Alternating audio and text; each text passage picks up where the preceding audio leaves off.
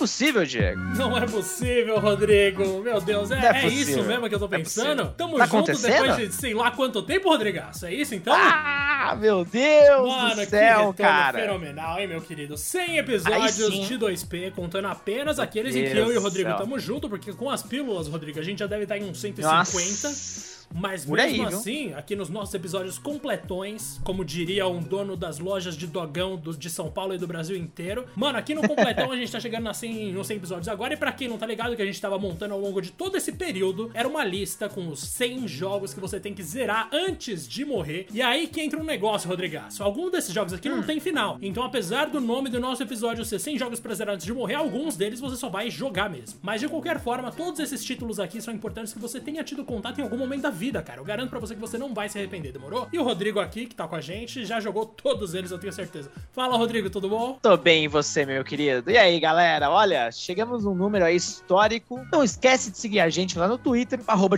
Podcast 1, pois como, Diego, nós já dissemos aí em 100 episódios, algum safado já pegou esse nome, mas isso não impede a gente de falar sobre os episódios e, claro, o Discord. Aliás, um ponto interessante sobre o Discord, tá? É, eu finalmente peguei e criei um convite que não inspira. O outro já tinha inspirado também. Aliás, agradeço um dos usuários que nos alertou disso no Twitter. Mas agora eu vou postar ali para vocês um novo. E aí, pô, vai durar aí por mais 100 episódios, Diego. Não é isso, meu querido? É isso, meu querido. Inclusive, quem falou, tô tentando achar o nome dele aqui, mas eu sei que é, o sobrenome é Feriani, Rodrigo. Acho que é isso. E depois ah, de muito tá. tempo, a Artemis também respondeu como conheceu a gente, Rodrigo. Então agora sabemos como todo mundo ah, meu Deus, nos encontrou, que legal. meu querido. Olha aí, que coisa incrível. Delícia, cara. Muito legal ver essas histórias. a gente vai então, meu Rodrigues, começar com a nossa lista aqui, porque mais uma vez eu agradeço as suas palavras. É uma honra estar aqui com o senhor, que você goste desse projeto tanto quanto eu gosto. A gente sabe que esse é o momento de terapia que a gente tem. Então, Exatamente. ótimo, mas ó, se você aí do outro lado tem alguma questão, vai no psicólogo de verdade. Não, não vai Procura ficar falando com um amiguinho, não. Vamos começar, Rodrigues, com 1980, Eita. meu querido. 1980 que foi o ano que começou mesmo pra valer. Daqui pra frente temos games na vida de todas as pessoas de verdade, por, por muito tempo, pra sempre, na verdade. A gente tem aqui em 1980 Pac-Man, aquele Pac-Man clássico, com fundinho preto, barreirinhas azuis, um bichinho amarelo andando e quatro fantasmas e umas pontinhas para você comer. Cara, isso era sensacional, isso era o começo do que a gente chama de um videogame legal, complexo, muito mais do que aquele nosso queridíssimo Pong. E aí a gente tem então aqui o Pac-Man estreando nossa lista, porque digamos assim que se você nunca jogou Pac-Man, você tá perdendo muita coisa, meu querido. Tá perdendo muita coisa mesmo, e ainda bem que você colocou o de arcade, porque eu particularmente me acostumei a jogar com o de Atari. Eu, para mim, era o máximo, né? Eu achava aquilo incrível, porque eu só tinha um Atari. Meu Deus do céu, depois que eu vi o de arcade, eu falei, é, realmente a gente se contenta com pouco mesmo, mas eu não vou tirar essa magia da minha vida, Diego. Vamos pro próximo. Vamos pro próximo. Ó, se você não tá anotando, meu povo, vamos anotando aí, porque eu posso garantir para vocês que é sucesso aqui na maioria dos casos. A gente tem então em 1982, depois da criação da Activision, que tá aí desde os anos 80, hoje em dia virou uma empresa deprimente, mas já foi muito legal. Yes. A gente tem em 1982 Pitfall, Rodrigo, o primeiro jogo com personagem humano, certo, meu querido? Exatamente, e muito bem representado, né? Um dos melhores gráficos de toda a geração do Atari um jogo mais complexo, com desafios de plataforma, cenários diversos também, né? Ele fugia daquele estilo de muitos jogos do Atari, onde o cenário só mudava a cor de tela por tela. Esse realmente era uma coisa muito mais complexa, enfim, marcante, marcante. É, você com certeza tem que jogar, e é uma série que, poxa, eu ia ficar tão feliz que voltasse. Mano, eu também. Seria legal, tipo, um jogo de aventura 3Dzão com carinha de Pitfall com a sua camiseta verde, cara. Nossa, eu, muito, Tem um negócio que eu gosto muito nesse jogo, que são os desafios com cipó, que para mim aquilo era tipo um jogo do Homem-Aranha, tá ligado? Já existiam jogos do Homem-Aranha, mas eu ficava abismado com quão legal era você pular e acertar o tempo do cipó ou pular na cabeça do jacaré antes dele fechar a boca. E eu sempre tentava fazer de uma forma que eu não precisava parar quando eu via os jacarés. Eu queria ser o mais rápido, tá ligado? E é claro, Rodrigo, que eu falhava, mas isso faz parte da nossa vida. E aí também, Faz parte. em 1982, Nossa, o próximo é a gente tem o melhor jogo de Atari, um dos meus jogos Sim. favoritos da vida, nada mais, também. nada menos do que River Rage ou River Ride, ou River Rage, chame como você quiser, que é o famoso jogo que você controla um avião que vai subir num rio, destruindo helicópteros e enchendo o tanque de gasolina conforme você avança. É simplesmente sensacional, Rodrigo. Cara, essa pegada da gasolina eu achava o máximo. Tipo, era muito diferente, né? E basicamente um jogo que não tem fim. Eu lembro que um primo meu mentia que ele tinha terminado o jogo. e eu perguntava para ele, mas e aí, o que, que aparece no final? Aí ele, ah, não sei o que, aparece uma tela com o avião lá e a sua pontuação. Eu falava, ué, mas você falou que não tem fim, como é que a pontuação vai só crescendo, crescendo, ela não para? Não, não, tinha uma tela. Ele criou essa lenda para mim, ó, por anos e anos e anos. A verdade é que não se engane, meu querido. É, estamos aqui para contar a dura verdade, entendeu? É um jogo infinito mas a diversão também é infinita. Esse jogo é marcante, lindíssimo e extremamente jogável mesmo nos dias de hoje. O desafio é muito bom. Tranquilamente, eu nem. Nossa, eu nunca pesquisei se tem pro meu celular, mas eu acho que eu vou tentar pegar, porque é um jogo que se encaixa perfeitamente no gênero, tipo, Verdade. de de celular, tá ligado? Que Verdade mesmo. E fica aqui o nosso abraço pra Carol Shaw, que foi quem criou Nossa, esse jogo. Linda. E, claro, Lindíssima. né, sempre é bom lembrar os Nerd Boomer Otário, que sim, mulheres estão na indústria, na indústria desde sempre, inclusive o Desde o começo. foi feito por desde uma mulher, e é um jogaço.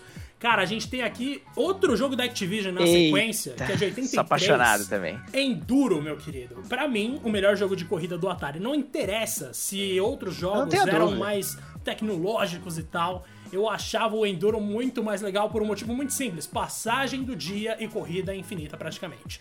Então, Algo que praticamente não tem outros jogos de corrida, né? Se for né? parar pra é. pensar, pouquíssimos exploram essa ideia. E o Enduro basicamente é uma jornada de uma corrida super comprida, onde a cada fase do dia ali o desafio vai aumentando.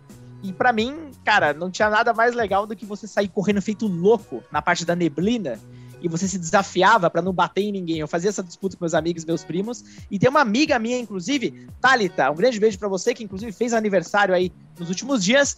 Ela é a grande mestre do Enduro, Diego. Um dia você vai ter que ver essa menina jogando pessoalmente, porque é absurdo. Mano, perfeito. Eu vou ter que ver isso. Eu lembro que você falou esse nosso episódio com a Carol aqui sobre o Atari, né, Rodrigo? Lembra que a gente gravou esse episódio? E eu Lembro. recomendo pra todo mundo que curte o Atari. preferidos, inclusive. Aquele episódio ali realmente é muito bom. Fica um salve aqui pra Carol também. E agora, Rodrigaço, a gente Nossa, passa então próximo, pra 84, quando surgiu a primeira versão de Tetris, que foi lançada pra PC, criado por um cara da União Soviética, meu querido. Soviética eu fui, eu fui ousado, mas soviética, é. eu quis dizer.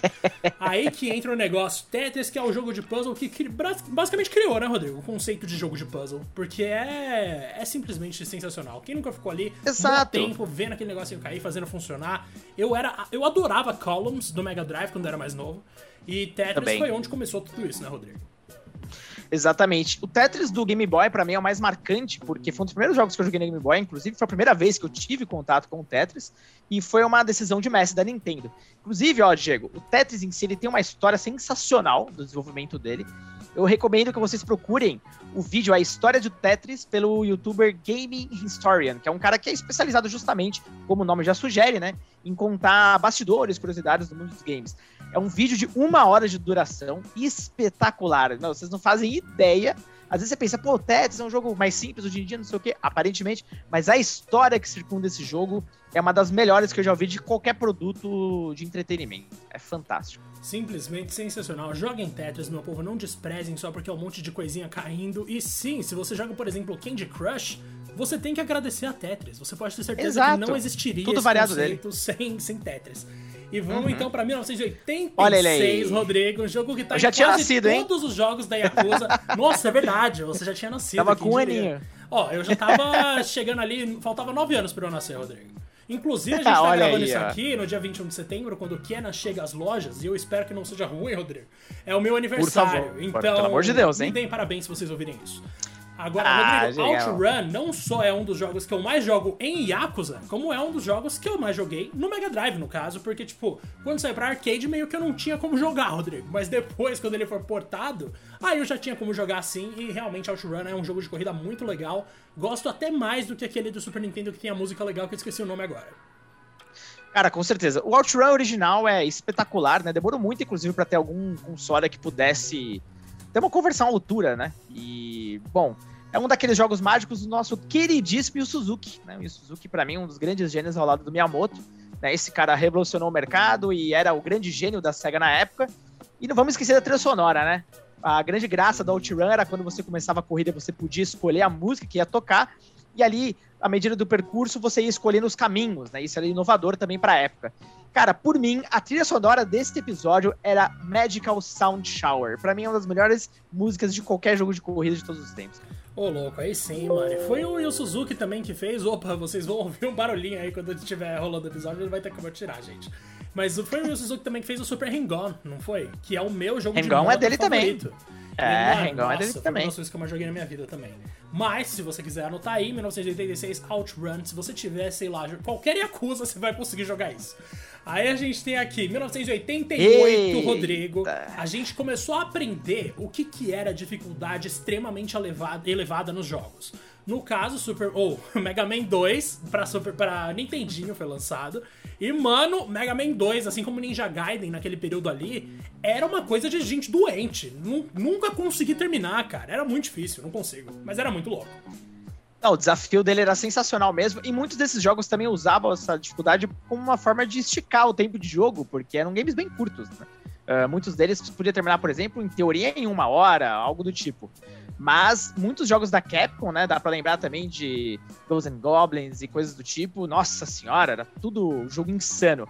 Mega Man tava se tornando o quê? Basicamente um mascote ali na época pra Capcom ganhou diversos títulos, mas o 2 até hoje é tido realmente com muito carinho e não é à toa, né? Pra mim são uma das melhores fases do Mega Man, cara. Nossa, e embora a gente esteja recomendando esse, né, Rodrigo? Porque ele é uma. Ele começou uma tradição, ele realmente talvez seja o mais relevante ali pra franquia ter chegado onde chegou. Os meus jogos favoritos do Mega Man são os de Mega Man X. Então, se você gosta de Mega Man também. X também, jogue em Mega Man X. O X4 pra mim é o. Nossa, é o meu favorito de longe. Sim, a abertura do X6 ou do X5, se eu não me engano, que é a que o zero é cortado ao meio. Nossa, quando eu era criança eu chorava vendo aquilo. E eu e meu irmão, quando a gente brincava de lutinha, a gente sempre brincava de Mega Man, Rodrigo. Era Mega Man ou Streets of Rage. Era sempre um dos dois. Aí, ó. E aí, Nossa, ainda em 1988, é, isso aqui é meu, esse aí foi meu pai que ensinou, na verdade. 1988, a gente teve aí Super Mario Bros 3 também para Nintendinho, que mostrou pra gente, ó, é assim que faz jogo de plataforma. Esquece qualquer coisa que vocês conheciam antes, qualquer conceito que vocês tinham na cabeça antes. Jogo de plataforma bom é isso aqui, Super Mario Bros 3. E velho, que tesão que é esse jogo. Não tem outra palavra para descrever, mano. Não, não tem. Tem, cara, os power-ups, o esquema do mapa com as fases, que é copiado até hoje, enfim. É um jogo que definiu uma geração, né? Acho que encerrou com chave de ouro ali também as aventuras do Mario, uh, de, pelo menos de plataforma, no Nintendinho. E tudo que veio depois foi oriundo dele, cara. Basicamente isso, né? Não tem nem muito o que dizer. É um jogo super influente, um dos maiores dos jogos mais influentes da história. E é um jogo incrível até hoje, cara. Você pode jogar tranquilamente. Ele envelheceu super bem, inclusive, né? A real, isso aconteceu até com o primeiro Mario, viu? Confesso, eu gosto dele até hoje. Eu vou estender... Mas o Mario... Nossa, esse Mario Bros 3... É. Eu vou estender a sua análise, Rodrigo, a todos os jogos de plataforma 2D. A menos que o pulo Sim. não seja preciso, porque aí realmente é um problema gigante, a menos que isso aconteça, todos os jogos de plataforma 2D envelheceram bem. Porque a proposta é muito simples e sempre vai ser desafiador, sempre vai ser atual também, tá ligado? Porque até hoje a gente vê variações disso, mas essas variações modernas não chegam aos pés do design que tinha lá atrás. É uma coisa impressionante. Não chega mesmo. É o game design, né? A Nintendo é a. A magia da Nintendo é o game design, cara. Mas ó, o próximo eu sei que é um querido seu 1989 a gente teve o quê? Pulamos de geração, né? Chegamos no Mega Drive Super Nintendo daqui Opa! pra frente. É só Nossa. soco na cara. Só mas, paulada. Mano, 1989 a gente teve Golden Axe, o primeiro, que é o meu favorito. De longe. Eu sei Coisa que o 2 é legal demais. também. O 3 eu já acho bem complicado. Mas Golden Axe 1 tá entre os jogos que eu mais joguei na minha vida ao, ao lado de Streets of Rage e do jogo Mighty Morphin Power Rangers The Movie. Mas, cara, o primeiro Golden Axe com seu esquema de magia, de você invocar dragão com a Tyrus Flare, de você invocar o trovão com Gillis Thunderhead, e de você ter aquele cara que é um clone do Conan Bárbaro. Mano, tudo isso era sensacional. E quem teve o prazer de jogar no arcade, eu invejo você, meu querido, porque eu só pude jogar no Mega Drive, que era sensacional. Inclusive, é minha trilha sonora favorita até hoje na minha vida. Mas, mano, a versão de arcade era linda. Nossa senhora, Rodrigo, como eu queria ter tido acesso a isso quando eu era mais novo, cara. Eu também, era outro nível, né? Eu também não tive acesso ao arcade, não. Só joguei no Mega e para mim já foi suficiente. Era uma época onde os jogos de porradaria, né, cara? Como a gente gostava de falar, os mais chiques, beat'em ups, estavam bem na moda, né? É um gênero que estava crescendo pra caramba, muito graças ao Double Dragon, que começou uma linha ali de jogos ainda na época dos 8 bits. Mas Golden Axe era muito bacana, também curtia pra caramba, mais pela ambientação medieval, achava sensacional das magias. E para mim aquela musiquinha da primeira fase é tipo, cara, eu não consigo esquecer dessa música, sabe? Ela ficou grudada na minha cabeça por dias quando eu joguei. Até hoje eu lembro de cor. É uma trilha sonora inesquecível. E uma das grandes você- séries da, da SEGA que ficaram lá, né? Infelizmente. Infelizmente, mas teve aquele revival, né? Na verdade, a gente tem. Ah, não, não vamos lembrar dele, não, Foi né? horrível. mas beleza. Aliás, a gente tem um Certas coisas não episódio- valem a pena ser mencionadas, Diego. A gente tem um episódio aqui no 2P só sobre a trilha sonora de Golden Axe. No caso, sou eu exaltando todas as faixas. Então, se vocês Não, tiverem um tempo, justo. escutem, Muito de acordo. porque é um episódio muito cheio de sonoplastia, Rodrigo. Ao contrário desse aqui, que vai ser mais simples porque é gigante. Mas, ó, a gente tem aqui nos anos 90, já bem no começo, Olha aí. ou final dos anos 80, não sei como as pessoas separam décadas. A gente tem em 1990 aquele jogo que viria a se tornar sinônimo de Super Nintendo no Brasil e no mundo inteiro, na real. Mas Super Mario World, esse que seguia aqueles elementos que foram implementados lá no Super Mario Bros 3 e trouxe o nosso queridíssimo Yoshi à vida, Rodrigo. Com um mapinha muito colorido, com fases muito coloridas também, algumas fases de água que eu acho sensacionais, um esquema de física em fases que você escorrega em barranco, no gelo e tal, que eu achava maravilhoso também, e alguns dos personagens, dos inimigos tradicionais de Mario em suas melhores versões. Rodrigo Super Mario World era um milagre pra mim, sério. Quando eu tinha oportunidade de jogar, porque eu não tinha Super Nintendo, era normalmente quando eu ia pra Minas ou quando eu encontrava as minhas primas em Mariporã, por exemplo. Nossa, eu me divertia muito, cara. Eu achava muito legal. É um jogão e, poxa, aqui no Brasil veio acompanhado do console, então melhor escolha que a Gradiente podia ter feito. Foi sensacional, marcou uma geração. Realmente ele é basicamente um Mario 3 com gráficos melhores, algumas opções novas e tal, mas ele refinava o que já era incrível. Se ele refinou o que já era incrível, ele também é incrível, né? Então não é à toa que ele tá aqui, viciante, jogaço. Apesar de, Diego, eu preferi um jogo que vai sair no outro ano aí, mas a gente já vai chegar lá. Calma Ah, aí, demorou. calma aí. Porque, olha, em 1991, outra série da, da Nintendo, inclusive, né, Diego, esse período do Mega Drive Super Nintendo, a gente vai perceber bem que ele é uma época de aprimoramento de algo que surgiu na geração anterior, né? Os jogos estavam ficando com visuais melhores, controles muito mais sofisticados, né, no modo geral, mas você vê que ele- eles já pegavam ideias que estavam sendo trabalhadas anteriormente, mas que acho que deixavam ela da forma que elas deveriam ser.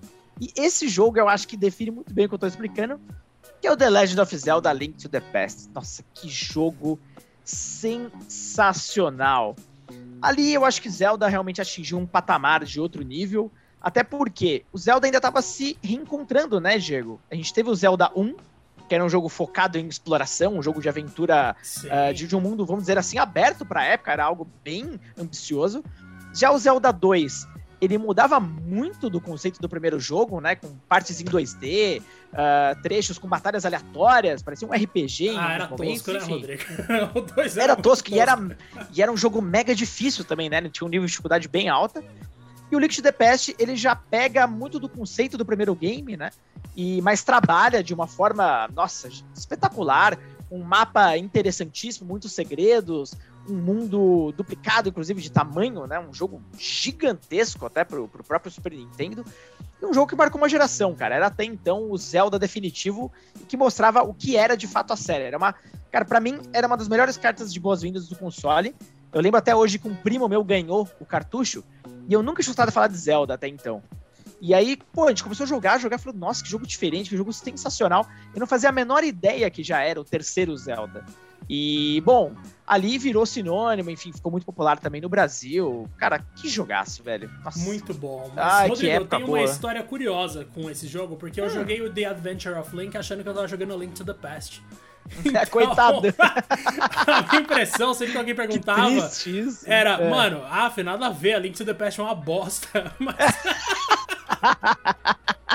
E eu faço Então essa já deu pra confusão de vez em padrão aí, quando, é. até hoje. Porque se vocês me ouvirem falando que a Link to the Past é uma bosta no 2P, eu tava me referindo a The Adventure of Link. Mas enfim. É bom ficar atento antes de tacar uma pedra no Diego, você já sabe o que é, qual é, que é o problema aí. Ai, mano, que merda. Mas ainda em 91, Rodrigo, porque foi um ano realmente Ah. impressionante. Eu já vou adiantar aqui pra todo mundo, gente, os anos 90 deram um pau em todas as outras décadas, assim. Exatamente. Eu sei que em termos concordo. de música, os anos 90 foram uma bosta, mas em termos de jogo, a gente tem os melhores jogos de todos, mano. E a gente tem em 91 Sonic the Hedgehog. Nada mais nada menos do que o mascote Nada que mais, fez com que eu e o. Rodrigo virássemos amigos. Brincadeira, mas que a gente cita todo dia aqui no nosso 2P. É um dos Que grandes é Sonic. responsáveis. É um é, dos. é um dos grandes responsáveis. Cara, que, inclusive, Sonic. eu fico tristíssimo Nossa. que naquele vídeo do melhor Sonic do IGN o Rodrigo já tinha saído. Eu ainda tava lá. Mas, É verdade, mano, mas ó, foi, foi um legado meu, hein? Porque eu lembro que já tava guardadinho esse vídeo, que tinha até um convidado especial na ocasião e tal. Cara, foi bem legal o vídeo. Ficou, ficou Foi, bem bacana. é. No final das contas ficou legal. Mas puta, Sonic e Rodrigo, ai que coisa maravilhosa. Esse ano ainda eu me entupi de Bobs, Rodrigo, Bobs, só pra eu completar pra ganhar os cardzinhos os lá. cardzinhos, mano. E eu não completei, velho. Eu tenho três pacotes, faltou um deles. Eu pedia o pacote Pô, é dourado, sacanagem. os caras me mandavam o preto, o prata, o azul e nunca me mandavam o dourado, nunca consegui o dourado. Mas tô aqui com do fã é isso aí. 60 cards, Rodrigo, de Sonic, e sou apaixonado por essa série e por esse jogo especificamente. Ah, também. Cara, o Sonic praticamente me definiu como fã da SEGA, é um personagem marcante, eu acho. Ele é um personagem, o melhor mascote até hoje, pelo menos a nível até de visual, de, eu acho ele muito mais interessante como um todo, né?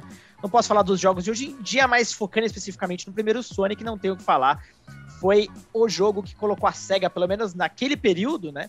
E um certo momento até à frente da Nintendo nos Estados Unidos. Realmente foi um marco. E, bom, é um personagem que me marca até hoje, que amo de paixão, mesmo todas as merdas que já aconteceram com ele, continua sendo sensacional. Agora, Diego, olha só, a gente vai pulando de um ano em ano. Olha, não, presta atenção, gente. Olha o nome dos jogos que a gente tá falando a cada ano aqui. Meu Deus do céu, cara, é, é cada coisa. E no ano de 92, Diego, é o seguinte: Street Fighter 2 estava bombando, né? E como acho que muita gente já conhece aqui, o game ganhou o quê? uns 45 versões diferentes É, um monte. né? É, Meu Deus do céu. Eu tava até falando com o Di antes da gente gravar o episódio que, na minha opinião, o Street Fighter 2 do 3DO é a melhor versão. Porém, quem tem 3DO, na verdade? Quem teve 3DO? Pelo amor de Deus. Então eu achei que foi muito sensato aqui na parte do Diego colocar o Street Fighter 2 Turbo, o Hyper Fighting do Super Nintendo. Que era uma versão até mais rápida, né, Diego? Que tinha mais personagens e tudo mais. Eu até me perco nas contas, velho. É esse mesmo, cara, que foi o que eu É mais esse, né? joguei, no caso, em arcade também, porque se eu não me engano o Hyper Fighting saiu pra todos. Mas, Saiu pra cara, todos. o Hyper Ah, não saiu pra Mega, né? O Hyper Fighting. Eu acho que saiu dois Turbo pro Mega Drive. Foi a última Ah, versão. não, se é, verdade, verdade. Mas o. A gente sabe que o Street Fighter nunca foi mesmo a franquia de Mega Drive, né? A gente tem Exatamente. Isso se tiver mais de um.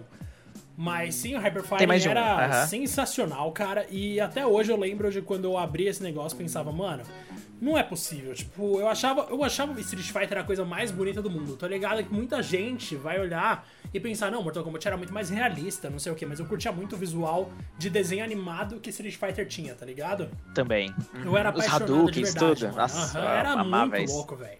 E embora eu prefira, assim, Mortal Kombat, esse foi o Street Fighter que me pegou e me fez continuar, tipo, e me fez jogar até o final de uma torre, né? Entre aspas, uma torre.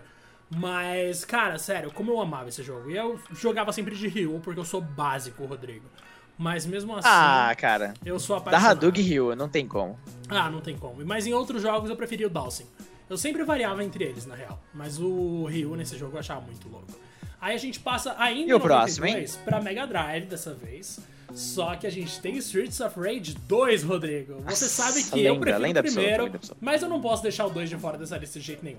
Eu prefiro o Então, dois. Mano, nossa, o 2 ele começa, ele começa com a musiquinha do primeiro também, que é aquela Uhum. bem, nossa, é uma vibe muito urbana, né, que eles passam naquela música ali pra começar.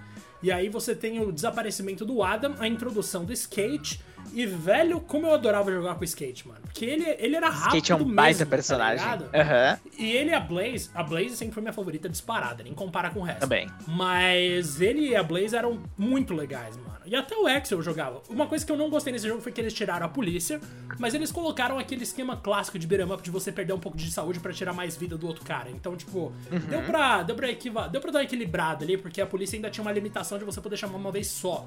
E no caso do Street Fighter 2, eles introduziram um negócio que você consegue calcular melhor, então o gameplay fica mais divertido. E, velho, eu vou te falar que o 2 realmente eles estão de parabéns, porque foi um milagre na história dos beat'em up, assim, mudou a história do gênero pra sempre. Não, ele evoluiu tudo do 1, visual, trilha sonora. Nossa, é um salto absurdo, cara. Até o 3, que é o patinho feio, eu gosto demais. Mas é um papo pra, pra um outro momento aqui. E ó, não percam a conta, hein? Nós vamos agora pro 15 jogo. Então, assim, tem muita coisa boa, velho. Nossa, Esse aqui é um Rodrigo, clássico vai ficar grande o bagulho. Vai ficar. gra- pensado. Alguns a gente vai passar mais rápido, né? Vai, que alguns vai. jogos. Né, A gente não vai falar tanto assim. Alguns merecem, obviamente. Mas esse próximo aí a gente pode falar pouco, mas Pode falar pouco, mas pode falar bem, né, Diego? Ah, porque Prince of Persia 2, The Shadow and the Flame, pra quem não tá ligado, é aquele que a primeira fase você saía correndo atrás de um barco e para você acertar o pulo, mano, era impossível. Eu realmente não conseguia, cara. Eu precisava pedir ajuda para conseguir passar da primeira fase, mas eu achava Prince of Persia 2 era maravilhoso, mano. O esquema da espadinha, os saltos, aquele salto clássico que o personagem dá um espacate no ar, no ar tá ligado? Que ele abre a perna pra frente. Mano, eu achava esse jogo fenomenal, assim, porque era uma coisa que não tinha em console, né? Você tinha que jogar no PC. E eu achava os jogos de PC, tipo, por algum motivo muito mais bonitos. Eu, eu costumava oscilar entre Prince of Persia 2 e Where in the World is Carmen Sandiego, tá ligado? Mano, esses dois são as duas coisas que eu mais joguei de PC no começo. No, no pouco período dos anos 90 que eu vivi, né, Rodrigo? Que eu tinha o quê? 5 anos em 2000? Então, Cinco aninhos. realmente. Mano, é, foi, foi legal, foi bem legal. Prince of Persia 2, pra quem não tá ligado, Prince of Persia já foi uma franquia gigante, gente. E foi por causa dessa série que Assassin's Creed nasceu. Então, Exatamente. falando de muita coisa. Ó, vamos lá. 16, acho que esse dá pra passar rapidinho, mas, porra, foi super importante.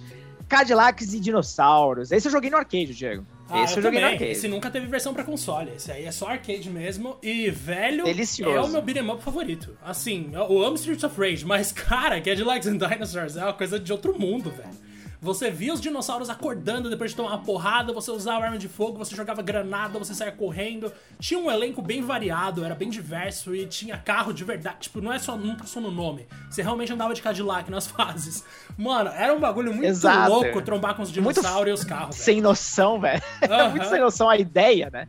E acho que de tão absurdo que era, no fim das contas era bacana. Os personagens eram grandões, né? Tipo, o jogo era muito bonito. Sim, Então- cara, esse trabalho de escala que eles faziam, que é uma coisa que tinha muito no cinema também, tipo, o iluminado, tá ligado? Que os personagens Uhum. são grandes na tela. Isso morreu, mano. Por que, por que, que as Morreu pessoas não mesmo. fazem isso, velho? Tipo, seja no cinema, seja nos jogos. Parece que é cada vez menos a tendência é deixar o personagem enorme. Eu gosto de ver as pessoas na tela destacadas, tá ligado? Mas vamos lá, vamos seguir. A gente Mas tem... vamos lá, Diego. Em 94, Eita. Rodrigaço. Em 94 a gente tem a melhor contra de todos, meu querido. Hard Corps, que saiu pra Mega Drive, que tem o melhor elenco de qualquer Jogaço. contra. E, mano, eu Jogaço, só jogaço. jogava com o lobisomem. Eu não sei até hoje se aquilo é um lobisomem, mas eu só jogava com aquele bichinho peludo. e, mano, como eu amava esse jogo. Difícil pra caralho, mas como eu amava esse jogo. Ele parece um. Eu não lembro se ele era um lobo, sei lá que de acho, cara. Eu sei que personagem que você tá falando. Eu não, eu não lembro realmente. Eu Acho que ele era um lobo, velho. Sei lá. É, sendo lobo acaba sendo um lobisomem, né? Essa aqui é, a É, verdade. Tem perna, tem E ele usava bom. óculos escuros. Ele usava óculos. Cara, ele era muito estiloso, na moral. era muito louco. Ele era velho. muito estiloso. E pra mim tinha um dos melhores chefes da série, cara. Era um chefe melhor do que o outro. E era a versão é, feita com amor, você via, né? Pros, pros jogadores do Mega Drive. Porque Contra era muito associado até a Nintendo naquela época. O Super Contra era bem famoso. Mas ah, os donos de Mega ganharam não só ele, como também uma menção honrosa o Castlevania Bloodlines, né? Que é espetacular, inclusive. Mas o Sim. Contra realmente merece uma posição aqui. Cara, o Hard Corps, eu real falo que é o melhor contra, porque, tipo, sério, visualmente, em termos de fluidez, em termos de Criativo. dispositivos pra você acoplar na arma, é real, assim, a melhor forma que eu já vi contra e merece toda a atenção de todo mundo. O Rodrigo 94 foi um ano maravilhoso, porque além Olha de contra, a gente teve Super Metroid, que pra mim continua sendo o melhor Metroid. Eu amo Também Super acho. Metroid de coração. Em termos de ambientação, é um dos melhores jogos que eu já joguei na minha vida. E, cara, eu nunca vou esquecer da primeira vez que eu saí da nave e pensei, caraca, eu posso ir pra esquerda, descer tudo e voltar pra nave real? E ainda naquele universo meio roxo e azul, com um subterrâneo meio cinza. E É bem inspiração em Alien, né? Super, inclusive. Mano, era incrível, Rodrigo. Super Metroid é um milagre, velho. a ambientação desse jogo é sensacional e a gente tem que lembrar, né? Foi o game também que de fato ajudou ali a, mais tarde, junto com Castlevania, a popularizar o tal do Metroidvania, né? Não é à toa que são jogos é, que, que tem inspiração até hoje. E, por exemplo, Axiom Verge é basicamente um Metroid de cuspida escarrado com outros personagens, né? O que é ótimo, inclusive. Agora a Nintendo finalmente vai reviver, Diego, esse estilo com Metroid Dread. Aí isso fica para um outro momento, porque, meu amigo, ainda em 94, meu amigo. Não, isso eu vou deixar pra você. Ainda em Pelo amor de 94 a gente teve Final Fantasy que ano é VI. esse, velho? Mano, Final Isso Fantasy aqui era VI. esse, mano. que saiu e hoje em dia Pô. eu, mais uma vez, me arrependo, né? Eu sempre que eu lembro desse jogo, eu lembro daquele vídeo que a gente fez pro GN, eu me arrependo de ter trocado de ideia, porque o 9 é muito melhor que o 6.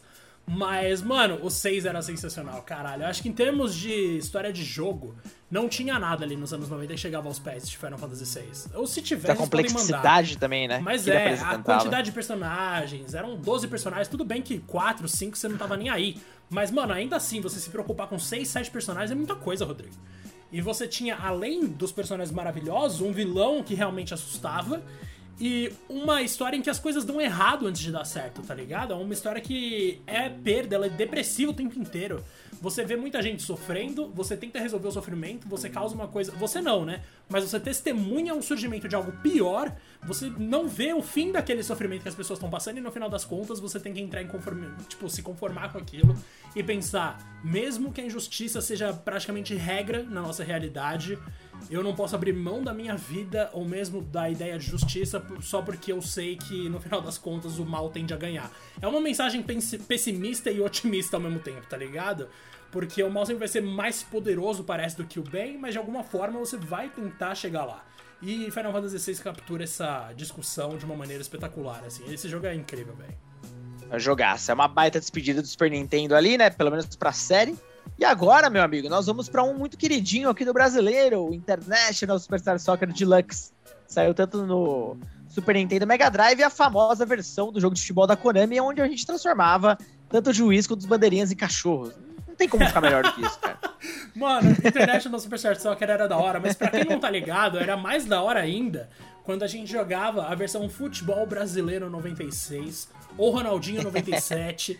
o que Ronaldinho. faltava era a versão brasileira desse jogo com as famosas narrações de bate longa, saque do goleiro. Mano, era muito bom, velho. Esse jogo de futebol era é, muito bom, cara. É sensacional. Para quem não Lem gosta de FIFA, é. lembrem-se que nos anos 90 existia International Superstar Soccer Deluxe.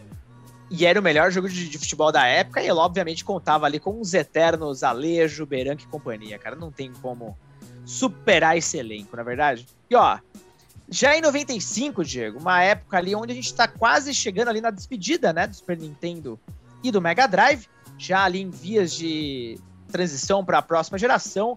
Meu amigo, deu tempo de ganhar uns jogos, meu Deus do céu. Ó, a gente tem o Donkey Kong, já o Donkey Kong Country 2, Diddy Kong's Quest, porque eu concordo 100% com o Diego. Donkey Kong 2 é o melhor Donkey Kong da trilogia Eu não falei isso não, viu, Rodrigo? Eu coloquei o 2 aí porque Você não eu sei fala, que não? é um consenso, mas o meu favorito é o primeiro. Ah, eu acho o 2. ah, seu favorito é o primeiro? É mesmo? Uh -huh, o meu favorito eu é gosto mais do 2. Mas, mas assim, quer saber? É quase tipo questão de tanto faz.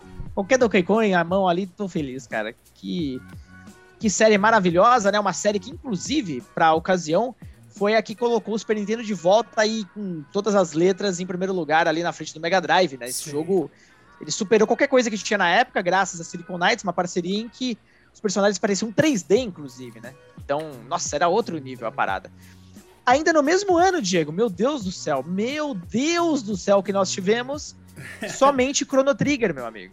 Somente, Somente um dos melhores jogos de todos os tempos, né, mano? Putz. Até hoje, né? É um RPG que até hoje em... a galera não não, não, não tem, tem como, como, cansar, mano. Quando a gente fala em finais variados, né, para uma história, Chrono Trigger fez isso lá é atrás. Tudo, cara.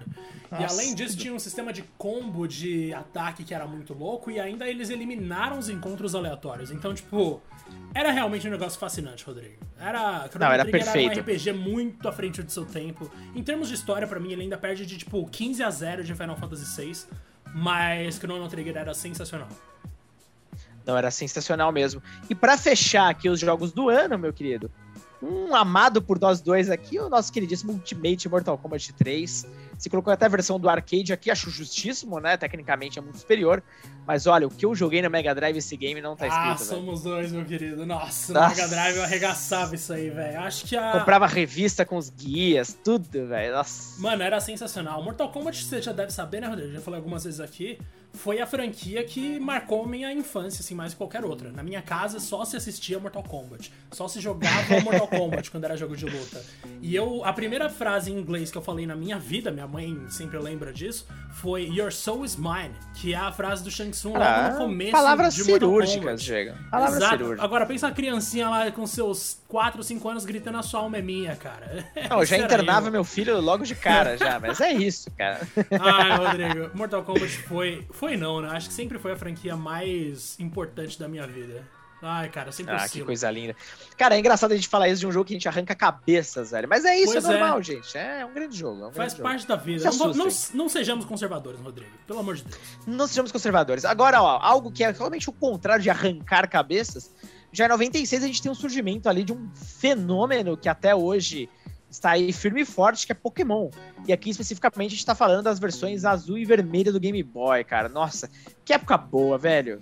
Que, época, boa. Foi a época que eu mais acompanhei Pokémon. Depois eu não acompanhei mais tanto, não, tirando Gold Silver. Mas azul e vermelho, olha, foi algo marcante e algo que eu já contei aqui, que contando pro nosso queridíssimo Pablo Miazal, um grande abraço pra essa lenda. Foi o jogo que me fez mandar ali criar 65 versões de cartas pra eu mandar pra Nintendo World e tentar ganhar o kit lá do Game Boy com Pokémon e o Cabo Link. Algo que nunca aconteceu, Diego, porque eu tive que viajar pra Minas e acabou passando o período de mandar a carta pelo correio. Então eu fiquei em casa com 65 cartas de Pokémon desenhadas à mão, meu querido. Ah, não, Rodrigo. Não, que dó, mano. Se a gente pudesse voltar no tempo, eu mandava essa carta pra você. Mas, caraca, que horror, mano. O que eu mais joguei Mas depois eu ganhei o jogo, pelo menos isso. Ah, pelo menos isso. O que eu mais joguei realmente foi Pokémon Yellow, porque era o Pokémon que você praticamente Pikachu, né? vivia Uhum. o anime, porque era o mesmo jogo, só que com o-. Pikachu atrás de você o tempo inteiro, e se você virava ele falava pica. Mas, cara, eu realmente amava o Red e o Blue, mais do que qualquer outro Pokémon da primeira geração, sempre vai ser minha favorita, principalmente por causa do War Turtle, que é meu Pokémon favorito, e por causa do Sandslash, que é o meu segundo Pokémon favorito. Rodrigo, a gente tem então em 96 pra fechar, porque Nossa 96 teve Senhora. o nascimento de duas franquias absurdas. A gente teve Resident Evil também, o primeiro. Aquele com a cena em preto e branco, com os atores mais Zumbizão canastrões de todos os tempos. Aquele com o zumbizão virando, com o Tyrant no final, com o Wesker falando coisa, com o Jill Sandwich sendo falado do nada. Mano, era simplesmente uma- Sensacional. Em termos de atuação, era um festival de horrores, assim. Acho que Resident Evil é, ficou conhecido também por isso. Mas foi o jogo que colocou no mapa das pessoas. Olha que isso é jogo de terror, não é Alone in the Dark. A gente pegou aquilo, melhorou e esse é o nome, Resident Evil. Cara, se você tem algum jogo de terror hoje na sua vida, pode ter certeza que é graças a isso. E, velho, eu amo o primeiro Resident Evil Exatamente. até hoje. E é interessante que a partir do Resident Evil agora, a gente vai começar a ver na lista que os jogos começaram a ser mais cinemáticos, né? Então, ainda que óbvio, se você joga hoje, cara, envelheceu pra caramba, mas não é essa questão, né? Pelo menos pra época, vocês vão entender melhor que a, o esquema de narrativas, cutscenes, né, Diego? Até a forma como as histórias ficaram mais maduras, né? Mais sérias. É, o céu azul foi trocado por sangue, meu amigo. Então aqui a gente vai falar de muitos jogos que seguiram essa tendência. E o próximo, o próximo, ele não só é muito importante, amado até hoje, como foi o game que definiu que o PlayStation seria o líder daquela geração. Estamos falando, meu amigo, de Final Fantasy VII, Diego. Somente. Somente o game que também deu início a todo esse projeto aqui, como eu falei lá no começo. Exatamente. Se você não tá ligado, ó, JRPG nunca mais foi a mesma coisa depois de Final Fantasy VII. Esse podcast não existiria sem Final Fantasy VII. E PlayStation não seria PlayStation sem Final Fantasy VII. Então, assim, a gente tá falando aqui. Imagina que o The Witcher, da geração deles ali do PlayStation 1, foi Final Fantasy VII, tá ligado? É uma comparação ruim, porque a gente vive um momento em que surge muita coisa muito boa o tempo inteiro. Mas Final Fantasy VII foi uma revolução. Ninguém sabia que dava pra um jogo ter tanto conteúdo, né, Rodrigo? Ninguém sabia que o mundo Exato. poderia ter tantas opções diferentes, tantas pequenas As histórias pra você cara. acompanhar, tantas coisas Nossa. fundamentais que eram opcionais, você podia ver ou não. Nem, ninguém assim, nenhum outro jogo tinha incentivado a gente tanto a buscar o horizonte quanto Final Fantasy VII, Rodrigo. E é isso que era a magia desse negócio. Você tinha a opção de fazer as coisas e ter uma história mais rica, ou fazer só o essencial e ainda assim ter uma história incrível, com personagens fenomenais que sobreviveram ao teste do tempo com certeza, e um sistema de matéria que era muito amigável. Tinha gente que não gostava de JRPG porque era muito complexo. O sistema de matéria foi lá e falou: mano, olha aí, personalize os seus personagens, apenas esteja atento aos atributos deles e faça o que você quiser. Cara, Final Fantasy VII foi um abraço, assim, em todo mundo que gostava de RPG e mostrou pras pessoas o que, que era a era 3D dos jogos, né, Rodrigo? Exato. E o próximo também faz essa mesma coisa com maestria. E olha só como 97 foi um ano que, meu Deus do céu, né, cara? Que privilégio você ter Final Fantasy VII no PlayStation e também Super Mario 64, meu amigo. É um Nossa. jogo que apresentou o 64 ao mundo, é um jogo que revolucionou. Então, olha o Mario mais uma vez fazendo isso. Os jogos de plataforma 3D. Não existia absolutamente nada igual a Mario. Só para vocês terem uma noção, né? Um exemplo, obviamente, triste, porém é sempre cômico ver. na mesma época saiu Bubsy 3D do PlayStation, aquela coisa que é dita como um dos piores jogos de todos os tempos. Mas você percebe que poucos, né, ali tinham uma noção do que deveria ser um jogo de plataforma. A Nintendo com maestria ensinou isso, não à toa é um dos jogos mais vendidos do console, é um dos jogos mais influentes da história, né? Basicamente, o que você tem hoje de jogo de plataforma 3D é oriundo de Super Mario 64, olha, mais uma vez o game influenciando de certa forma.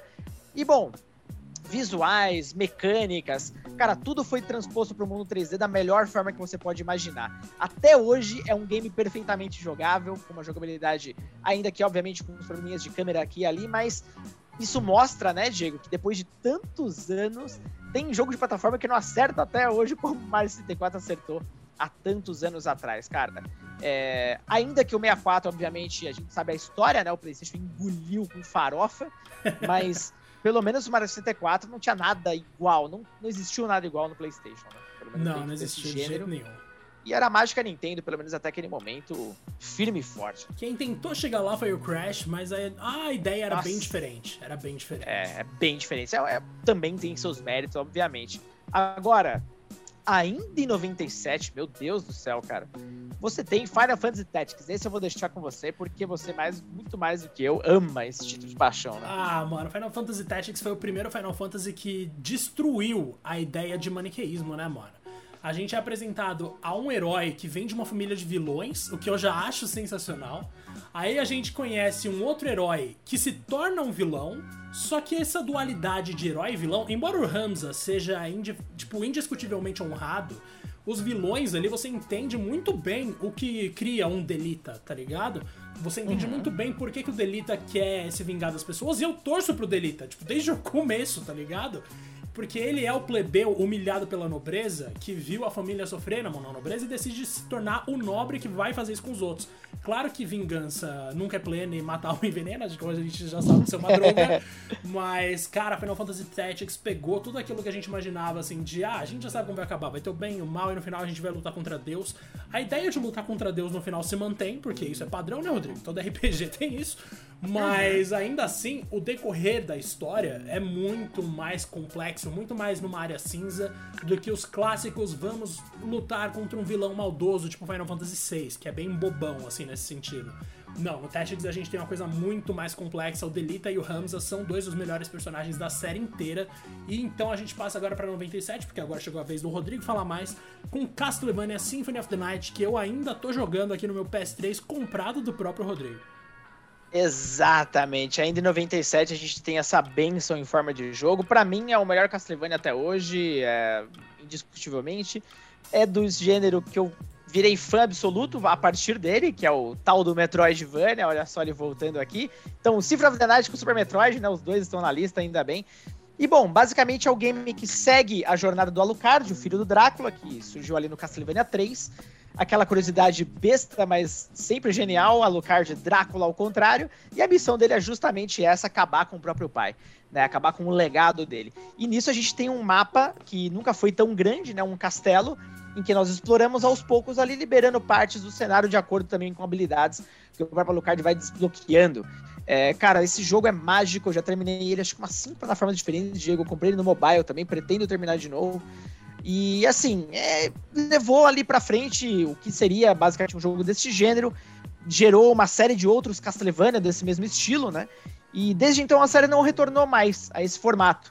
É, a gente teve aqueles Castlevania, uh, o Lords of Shadow, e depois a série meio que tá dormente barra morta, né? Então eu espero realmente que ela volte ao normal. Mas basicamente, e uma curiosidade, hein, cara, esse jogo, ele não foi tão bem recebido na época, né? Ele vendeu Bizarro, mal pra caramba no começo.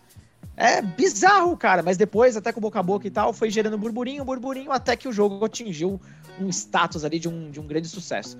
Mas para mim é um jogo histórico, um dos melhores já lançados no PlayStation. Ponto. Você precisa jogar esse game. Um dos melhores já lançados na história, né, gente? Esse jogo uhum. aí é. Nossa senhora, é impressionante. Tá no meu top 10 é da vida, não tenha dúvida.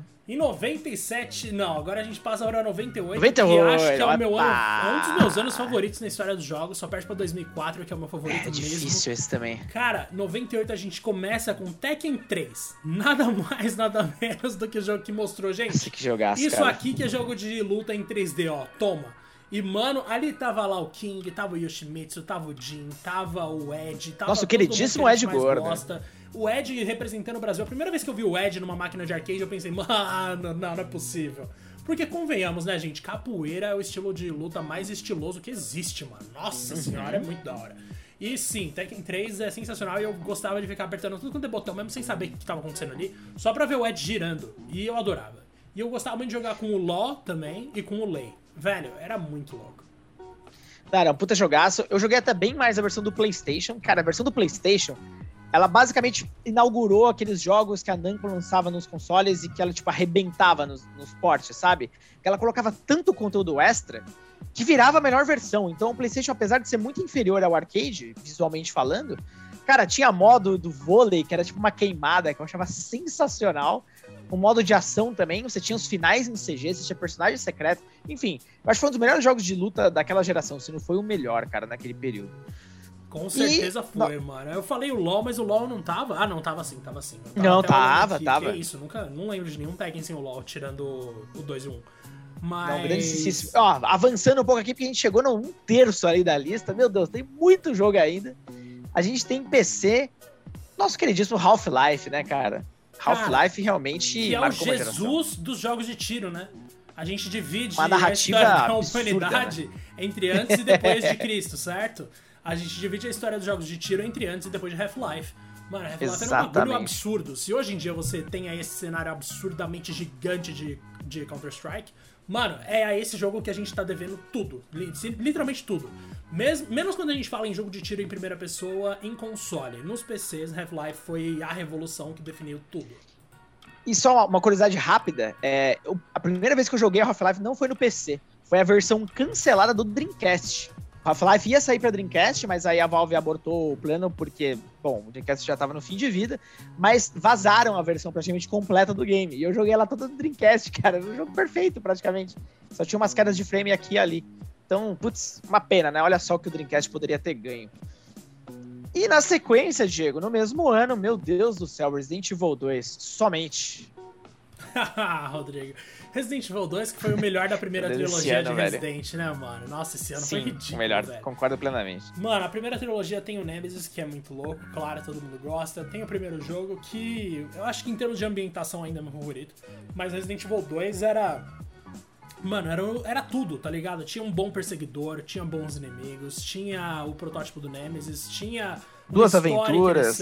Tinha a Ada, que era um personagem misteriosa. Tinha o Leon, que era um personagem super carismático. Tinha a Claire, que era a irmã do cara do primeiro jogo. Isso na época muita gente ficava tipo, nossa, uma linha narrativa que quase faz sentido. A mina é irmã do cara do primeiro jogo, olha que louco. E para muita gente isso já era incrível. Mas, mano, sério, Resident Evil 2 pra mim era uma parada sensacional. E tem um dos personagens mais horrorosos da saga inteira, que é o nosso queridíssimo chefe de polícia, Brian Irons. Mano, esse cara era um merda, mas assim, um merda de um nível máximo. E, velho, Resident Evil 2 era simplesmente ótimo. Quem não comprou uma versão pirata que começava com uma submetralhadora e uma bazuca com bala infinita, né, Rodrigo? Cara, essa época, a época da pirataria torando aqui no Brasil, né? Até porque os jogos eram caros pra caramba, dificilmente chegavam, inclusive, de importadores. Era muito raro, mas muito raro mesmo encontrar um jogo de PS1 original. Agora, o próximo, Diego, é certamente o meu jogo favorito de 98. E é nada mais, nada menos do que Metal Gear Solid, o primeiro, né? Então, nossa. Esse jogo basicamente mostrava ali o que, que era de fato um jogo cinemático, né? Ele quase que abriu um, um subgênero uh, próprio, onde o Kojima basicamente trouxe de volta sua série ali do Nintendinho, mas a outro nível, né, Diego? Um stealth muito bem desenvolvido, uma narrativa séria, com toques ali de sobrenatural, enfim, personagens marcantes. Eu até hoje gosto de jogar essa primeira versão do Play 1. Até hoje, para mim, o jogo envelheceu bem pra caramba. E literalmente eu cago pra aquele remake do GameCube, cara. Para mim, realmente o melhor é o do Play 1. Ah, cara, sem dúvida alguma é um jogo que mudou tudo, né? Em termos de direção, ângulo de câmera, todo mundo começou a copiar. Todo mundo. E faz sentido, porque o Kojima é fanzaço de cinema, né, gente? Então ele tá querendo aproximar ali o videogame de um audiovisual que já era mais tradicional. E o que ele fez, na verdade, foi muito positivo, porque realmente Metal Gear representa uma evolução na maneira de contar histórias nos videogames. Aí a gente tem agora, em 98 ainda, Rodrigo, porque 98 foi ah, mas tem mais dois, ano, hein? meu Deus. É... A gente tem Crash Bandicoot Aqui, 3 Warped. pra quem não tá ligado, Crash 3 é o meu favorito, é um dos mais, acho que é o mais bem avaliado no Metacritic. E, mano, não é difícil entender por quê. A gente tem o Crash e a Coco jogáveis pela primeira vez. A Coco até então era só uma coadjuvante que surgiu no segundo jogo. E aí, ainda além dela ser jogável, a gente tinha uma passagem por diferentes períodos históricos. Então, às vezes você tava no Egito Antigo, às vezes tava numa China Antiga, correndo na muralha ali. No, caraca, na grande. Cara, eu esqueci o nome da muralha da China, Rodrigo. É a muralha da China, né? A muralha da China. é isso. A grande muralha da China. A gente tinha ali a muralha com o tigrezinho, nosso queridíssimo Pura. A gente tinha ainda fases no futuro. A gente teve a introdução de dois dos melhores vilões de Crash para mim, pelo menos, que são o Uka Uka, que é o primo do Aku Aku. Agora eu esqueci quem é o do bem e quem é o do mal, mas eu acho que eu acertei. E a gente tinha ainda o Entroop, que é o vilão que mexe com o tempo ao lado do Neocortex. Então, tipo, era muito. Putz, o elenco do 3 pra mim é sensacional. E ainda, por incrível que pareça, 98 não acabou, gente. Porque ainda em 98 teve Agora vem. Zelda Ocarina of Time, um dos melhores jogos de todos os tempos, ou o melhor jogo de todos os tempos, na opinião de algumas pessoas. O jogo que quase foi superado por The House and Fata Morgana no Metacritic, mas não foi porque um nintendista safado foi lá e criou uma, criou uma crítica ruim de Legend of Zelda, de House and Fata Morgana. Mas vai lá, Rodrigo. Olha, poderia ser eu, viu, Diego, feito essa crítica aí, porque eu não quero que a Ocarina of Time saia da primeira colocação, cara. Mas aí é o, é o fanboy falando, né? Mas, bom, eu tô dentro dessa galera que considera Ocarina of Time o melhor jogo de todos os tempos. Eu não consigo, Diego. Eu já joguei tanta coisa nessa vida, eu não consigo colocar qualquer outro game à frente desse, porque nenhum outro título causou, causou em mim a emoção, a vontade de explorar a cada milímetro do mapa, a história épica, é, tudo, né? Desde também a padrões de jogabilidade que são explorados até hoje, como a famosa mira Z, que a gente chamava, né? Que você trava a mira num personagem, o que ajuda no ambiente poligonal, enfim.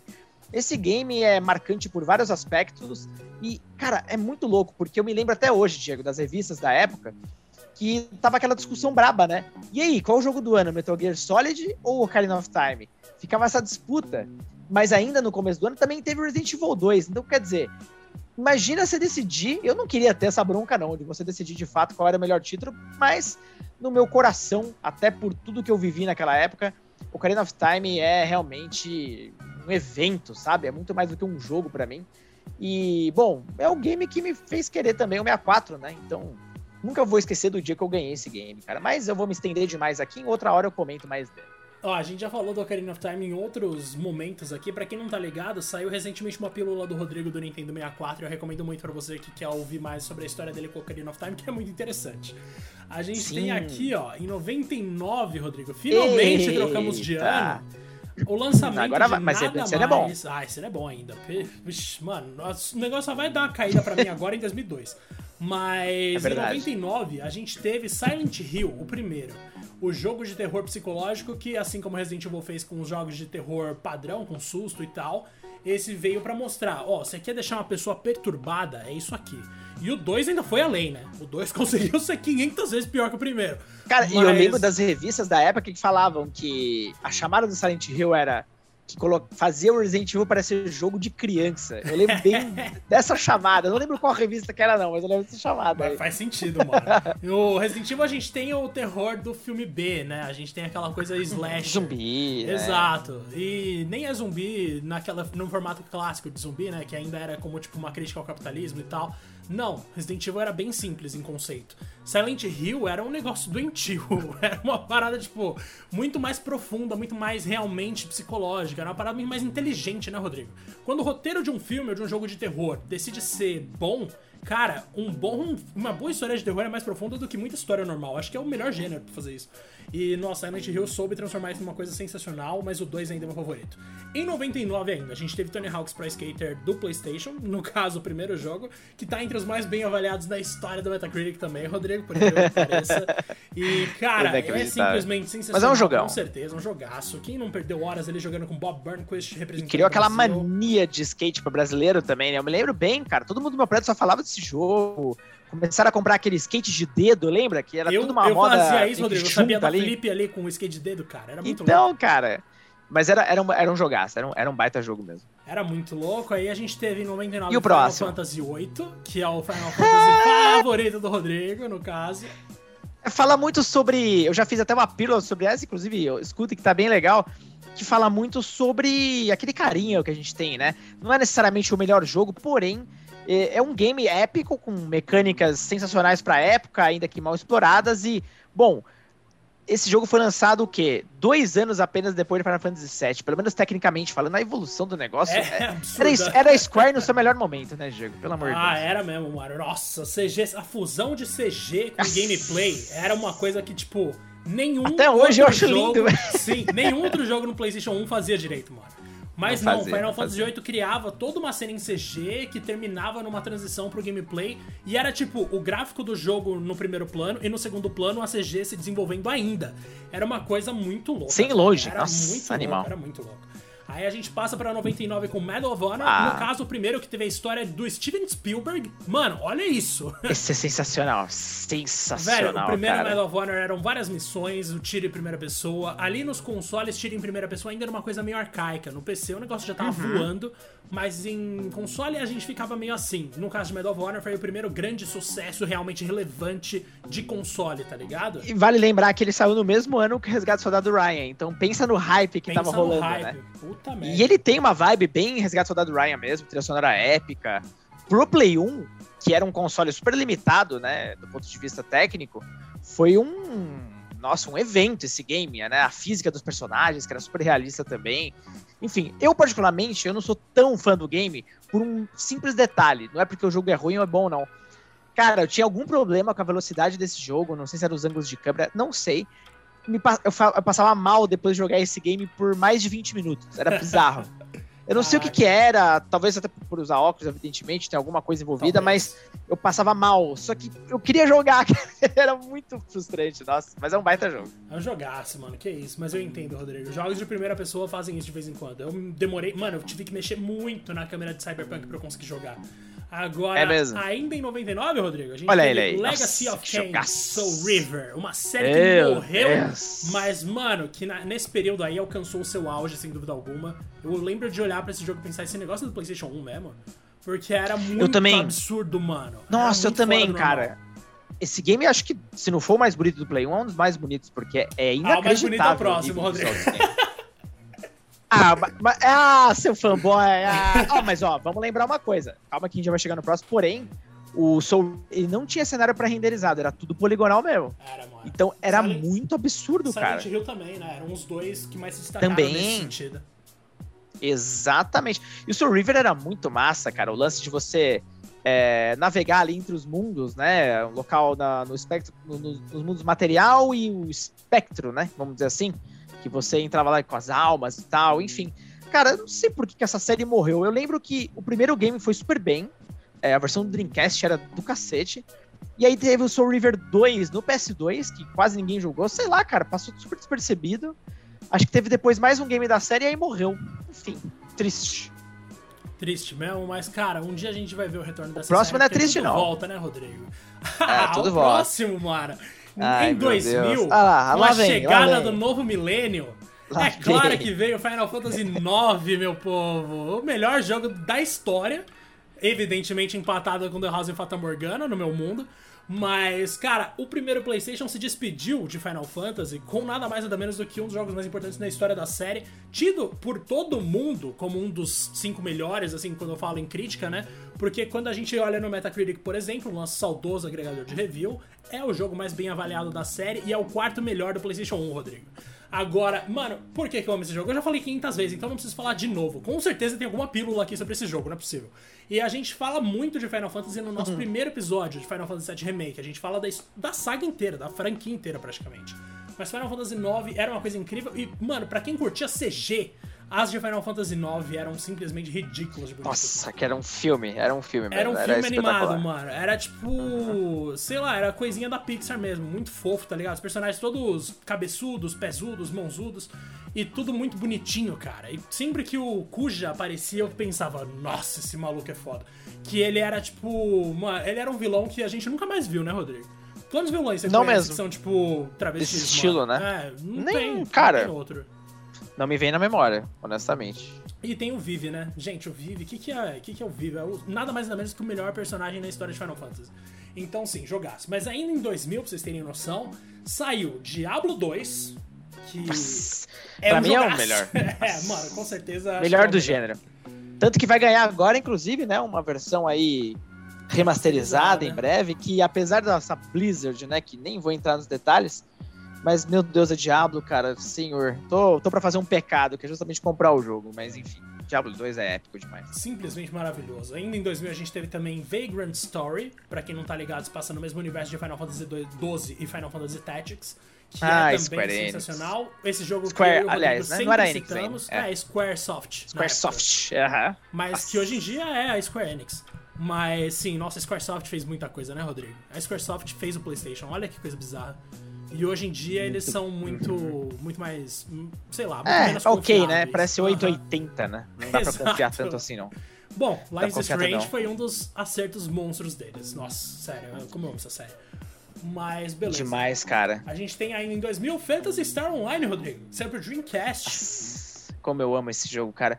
Um dos jogos que eu mais joguei na vida. É, óbvio, comparado com muita gente aí não é nada, mas pelo menos particularmente, eu joguei mais de 500 horas desse game só no Dreamcast e não sei mais quantas centenas no PC, né? Porque esse game saiu pro PC depois. E mas o Dreamcast era uma experiência muito surreal, porque era um MMO, ainda que bem reduzido, obviamente, mas o conceito era muito de MMO, uh, ah, para console, cara. Então, o que, que você tinha competindo na época do Play 1 64? Então, assim, olha onde o Dreamcast estava naquele período, né? É, era muito à frente do seu tempo. E era um game que funcionava perfeitamente bem. Eu não coloquei nem como um marco histórico, mas como game mesmo. Ele transformava a experiência do Phantasy Star num jogo de ação RPG para quatro pessoas poderem cooperativamente já participar da mesma ação. Tinha chefes lendários, como o primeiro dragão, que é gigantesco, preenche a tela. Era um jogo muito bonito, ferramentas de customização bem robustas, né? De comunicação também. Enfim, ele era a carta de entrada pro SegaNet da época. É uma pena que, cara, deu o que deu do Dreamcast, mas o Phantasy Star Online tá até hoje aí bombando, principalmente com o Neo Genesis, Diego. Mas depois nós vemos ali quem é que destruiu o console e estamos na era do PlayStation 2, mano. Meu Deus. Chegou o PlayStation 2. Pobre Dreamcast. Basicamente, o Dreamcast, Dreamcast, teve que ser assassinado. Mas, cara, o PlayStation 2 começou com o pé na porta também, né, mano? É mó de crueldade. Porque uhum. em 2001, que o console tinha quantos anos? Em 2001, velho, meu Deus. 2001, o console tinha um ano, né? Exato. Porque o primeiro ano do Play 2 foi horrível, era um lixo, era não tinha mais nada. Mas, meu amigo, a partir do jogo que você vai falar, aí abriu a porteira. Aí. Em 2001 veio o primeiro Final Fantasy com dublagem, Rodrigo. Final Fantasy Exato. X. E eu já Nossa. vou adiantar para todo mundo aqui, desculpa, gente, algumas franquias a gente vai ter que repetir mesmo. Zelda, Mario, Final Fantasy, Metal É, não, Gear, não, não tem como. E é. Resident Evil, essas, gente, essas cinco a gente tem que citar várias vezes. Inclusive todas japonesas, né, Rodrigo? Ou alguma delas não? Exato. Olha como você vê... Não, a grande maioria que a gente tá falando é, são japonesas. E olha a força que era, né, naquela época. Você vai ver que vai mudar muito, inclusive a partir de um certo momento da lista aqui. Só vão começar a aparecer produtoras, em sua maioria ocidentais, né? Mas a gente vai chegar lá. Vamos chegar lá, mas até aqui Final Fantasy X trazia um visual simplesmente, assim, inacreditável. Ninguém era inacreditável. Era inacreditável. e pensar, nossa, não, é uma evolução natural do PlayStation 1. Não, gente, aquilo era um, aquilo era um espancamento Ali a gente via do, do que o PS2 1. era capaz, né? Exato, velho. Final Fantasy X vinha com CGs que davam um pau em tudo que a gente já tinha visto na vida, porque a dança da Yuna lá para levar os, os espíritos para outra dimensão deixou todo mundo tipo, mano, para, não tem nem graça. Quem vai competir com isso? E, velho, simplesmente uma das histórias mais marcantes que traz muita questão de, tipo, teocracia e um mundo em que as pessoas têm liberdade para fazer o que quiserem, né? Porque eles. O, o Tidus acaba voltando no tempo. Pro, ou avançando no tempo, no caso, para uma sociedade dominada por uma religião bastante da duvidosa e eventualmente uhum. eles descobrem a verdade sobre as coisas e tal e trazem debates muito importantes à, à tona. E claro, Final Fantasy tinha que fazer isso. Não, só aquela tela título com Choose Anarchy já, já acabou, já acabou. Nossa, é isso. Sim. E é isso. Eu, como é? Escutem a minha história quando o Tidus começa a falar assim, Jesus, aquilo ali já é arrepiante. Da arrepio até. Mas 2001, a gente ainda teve o Rodrigo Silent Hill Meu 2. Deus, 2001, cara. Nossa. O melhor jogo Foi o ano das sequências da incríveis, né? Aham. Uhum. Mano, velho, Final Fantasy X pra mim não tá nem no top 5 da história do, da franquia. Também não. Assim, eu nem sou muito fã de Final Fantasy X não, mas, porra, é um merda jogo. Aí, em 2001, a gente teve o melhor jogo de terror de todos os tempos, Silent Hill 2, Nossa, que realmente Silent foi Hill 2 assim... tem uma história. Meu Deus do céu. É, velho, trouxe o Cabeça de Pirâmide, que é a coisa, a criatura mais doentia. Eu tenho medo de conhecer a pessoa que pensou naquilo, mano. Eu Mas, também, cara. tipo, realmente, assim, é, é desesperador. Dá um pau no Nemesis, inclusive. E Não, tranquilamente. A culpa de tudo que acontece é de ninguém mais, ninguém menos do que do próprio protagonista. Então, assim, é pra cravar que o ser humano consegue ser podre. E em 2001 a gente também teve também. Metal Gear Solid 2. Mano. Não, esse aí pra mim É isso, era o velho. jogo que me vendeu o Play- PlayStation 2, porque hum, até bem antes, né, ele já tinha sido anunciado. Cara, quando anunciaram esse jogo, eu falei, nossa, é a pá no caixão de qualquer coisa que saia né, de console, né, a partir de agora. Não interessa o que a Nintendo vai falar, a Microsoft já tinha anunciado a Xbox, enfim, mas, cara, Metal Gear Solid 2, meu Deus do céu. É, assim, é engraçado, ele não é nem de longe o meu favorito da série, ah, por uma simples questão, e não é por ser hater de que, ah, é o Raiden e tal, não sei o quê. Eu realmente não sou muito fã do Raiden, mas eu gosto de todo o contexto que depois é explicado do porquê ele está nessa história. É aquela coisa de explodir cabeça mesmo. E eu acho genial essa movimentação do Kojima de ter escondido o Raiden até o lançamento do jogo. Cara, isso foi de uma genialidade, porque. é, não sei se você chegou a jogar na época, Diego. Ele lançou uma demo, não né, do na Metal Gear não. Solid 2, junto com o Zoe. Zoe é o Zone of the Enders, que é um jogo de, de mecha lá e tal, de robôs, que é sensacional do Kojima também. O Zoe 1 é ok, o Zoe 2 é uma obra de arte. Talvez até entraria nessa lista aqui, mas bom, tem muitos nomes fodas. E o Zoe 1, pra você ter uma ideia, cara, ele virou Million Seller e tal, porque ele tinha a demo do Metal Gear Solid 2. Só por causa disso. A galera queria comprar o jogo pra jogar a demo. Na época ainda existia isso, da demo no disco, né? E, e essa demo só era jogar, tipo, toda a parte jogava era só com Snake. Então ninguém sabia o que ia acontecer a partir de um certo momento ali. E muita gente falou, mas que porra é essa quando troca pro Raiden, né? E aí o Snake simplesmente fica só de suporte em toda a história ali, mas, cara, só as mecânicas de você, em primeira pessoa, poder ah, surpreender um adversário e fazer com que ele se renda, e outras coisas mais, cenários expansivos, personagens novos, o próprio visual do jogo, que era acima de qualquer coisa daquela época, né? E levava esse status de cinemático ao limite. Ah, nossa, e a história que, meu Deus, é uma das melhores que eu, que eu já vi, certamente, certamente. Eu só não gosto tanto do Raiden, mas, cara, isso são detalhes. Cara, Metal Gear Solid realmente é uma das franquias que a gente não tinha como não repetir, né, Rodrigo? É bom demais. Não tinha, Muita coisa não tinha. E vai aparecer mais aí, ainda bem. Vai, vai sim, com certeza. Até porque o próximo Metal Gear Solid que a gente vai citar talvez seja o melhor. Mas, mano, em 2002 a gente Uhum. Teve o nosso principal destaque aqui do GameCube, que vai ser o Metroid Prime, meu querido. A, a volta de Metroid de uma forma que poucas pessoas esperavam e que todo mundo espera o 4 aí há não sei quanto tempo, porque a Nintendo não quer mais falar a respeito. Mas de qualquer forma, Morreu. Metroid É. Prime tá aí e, velho, simplesmente, assim, um- uma forma brilhante de reviver a franquia. É sensacional. É, foi, foi bem, né? Eles adiaram pra caramba esse projeto até chegar no ponto certo. Lançou a Retro Studios como né, uma equipe de respeito de muita categoria. Hoje uma das principais da Nintendo. E, bom, é como você falou, cara. Eles transpuseram ali a experiência do Metroid para um universo 3D muito interessante. Só uma curiosidade, tá? Era muito engraçado isso. É, na época, o Xbox já estava vivo e tal, tava tendo um boom de jogos de tiro em primeira pessoa, né? Tanto no PS2 quanto no Xbox, principalmente. E os nintendistas, eles não queriam aceitar que Metroid tinha virado um jogo de tiro em primeira pessoa. Eu não sei por que cargas d'água isso era um crime, mas eles falavam que não, é um jogo de aventura em primeira pessoa. Que você dá tiro, porra. Mas enfim, ah, tanto faz, cara. Dennis, é um, é um baita jogo mesmo assim. Ai, mano, que discussão maravilhosa. Eu adoro essas discussões que a galera. Porque agora é mais moderna, Era né, muito Rodrigo? bom, cara. O, é a discussão do modo easy. Que tem muita gente que Nossa. ataca o modo easy, porque se você joga no easy, você não tá jogando na visão que deveria É só jogar. você não escolher, Ah, porra. Vá, vá merda, porra. Pelo amor Ah, de merda, Deus. exatamente. Eu também não gosto de jogar no easy, confesso. Mas mesmo assim, velho, tem Eu também não, mas joga jogar, quem mas que se foda. O que, que eu tenho a ver com isso? Tem gente que não tem tempo. Foda-se, cara. É. Exato, mas mano, a gente vai aqui agora pra 2003. Eu reparei que tem um jogo aqui de 2005 Nossa. que apareceu por acidente ali. Mas Opa. vamos pra 2003. Em 2003 a gente tem Prince of Eu arrumo Persia Sands of Time pra PlayStation 2. Que, mano, é o melhor Prince of Persia de todos pra mim. De tranquilamente, Também acho. assim. Eu adoro Tranquilamente, dois, adoro- tranquilamente. Da era clássica eu prefiro dois, óbvio. Mas dentro de, do que é Prince of Persia, dentro do que essa franquia era ali nos seus últimos dias de vida, né, Rodrigo? Infelizmente acabou.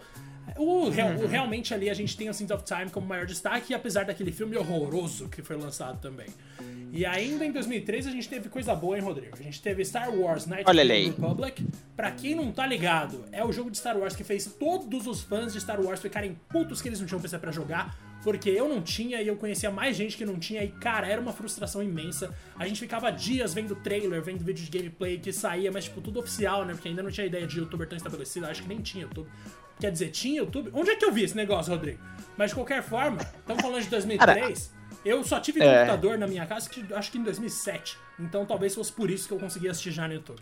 De qualquer forma, mano, sensacional. Knights of the Old Republic não é só o melhor jogo de Star Wars. É o melhor, pra muita gente, é a melhor história de Star Wars de todos os tempos. Mais do que os É, filmes. e, e vale lembrar, né? Ele teve um porte pro Xbox, pro primeiro Teve, Xbox, teve. e por muito tempo foi um daqueles jogos que você justamente invejava, né? Quem tinha o console da Microsoft. Muita gente achava que ah, tinha poucos motivos pra tê-lo, mas com certeza o famoso, carinhosamente chamado de KOTOR, é, foi ali um dos grandes trunfos do Xbox. A sequência já não foi tão falada assim, já era feita por uma outra equipe, mas era a época boa da Bioware, né, Diego? Era uma Salve, época Bioware. excelente. Nossa, que saudade, hein, gente.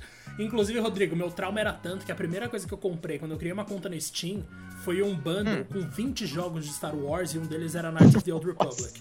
Foi a primeira coisa que sim. eu comprei, mano. E tudo isso por Mandou 100 bem. reais. Foi realmente impressionante. Nossa, Salve, Steam. Salve o Steam. Mano, em 2003 ainda a gente teve o lançamento oficial de Counter-Strike, que aí sim deu início a todas Histórico. as lan houses do Brasil. As Lan Houses, é. Porque foi um negócio que estourou, explodiu. Eu, entre os meus amigos, era um dos poucos que não gostava tanto. E mesmo assim eu jogava muito com bot em casa, porque eu não conseguia jogar online de jeito nenhum, já que minha internet não servia pra isso. E eu também colava muito pouco em Lan House, eu devo ter duas, três vezes na minha vida. Mas, cara, Counter-Strike sim foi uma revolução. Não à toa tá aí até hoje, né, Rodrigo? E agora a gente passa pro ano seguinte de 2004, que, meu Deus do céu, 2004 também é Eu acho que, cara, é, fica uma disputa em 2004 e 2005. Por, por- pelo melhor ano dessa.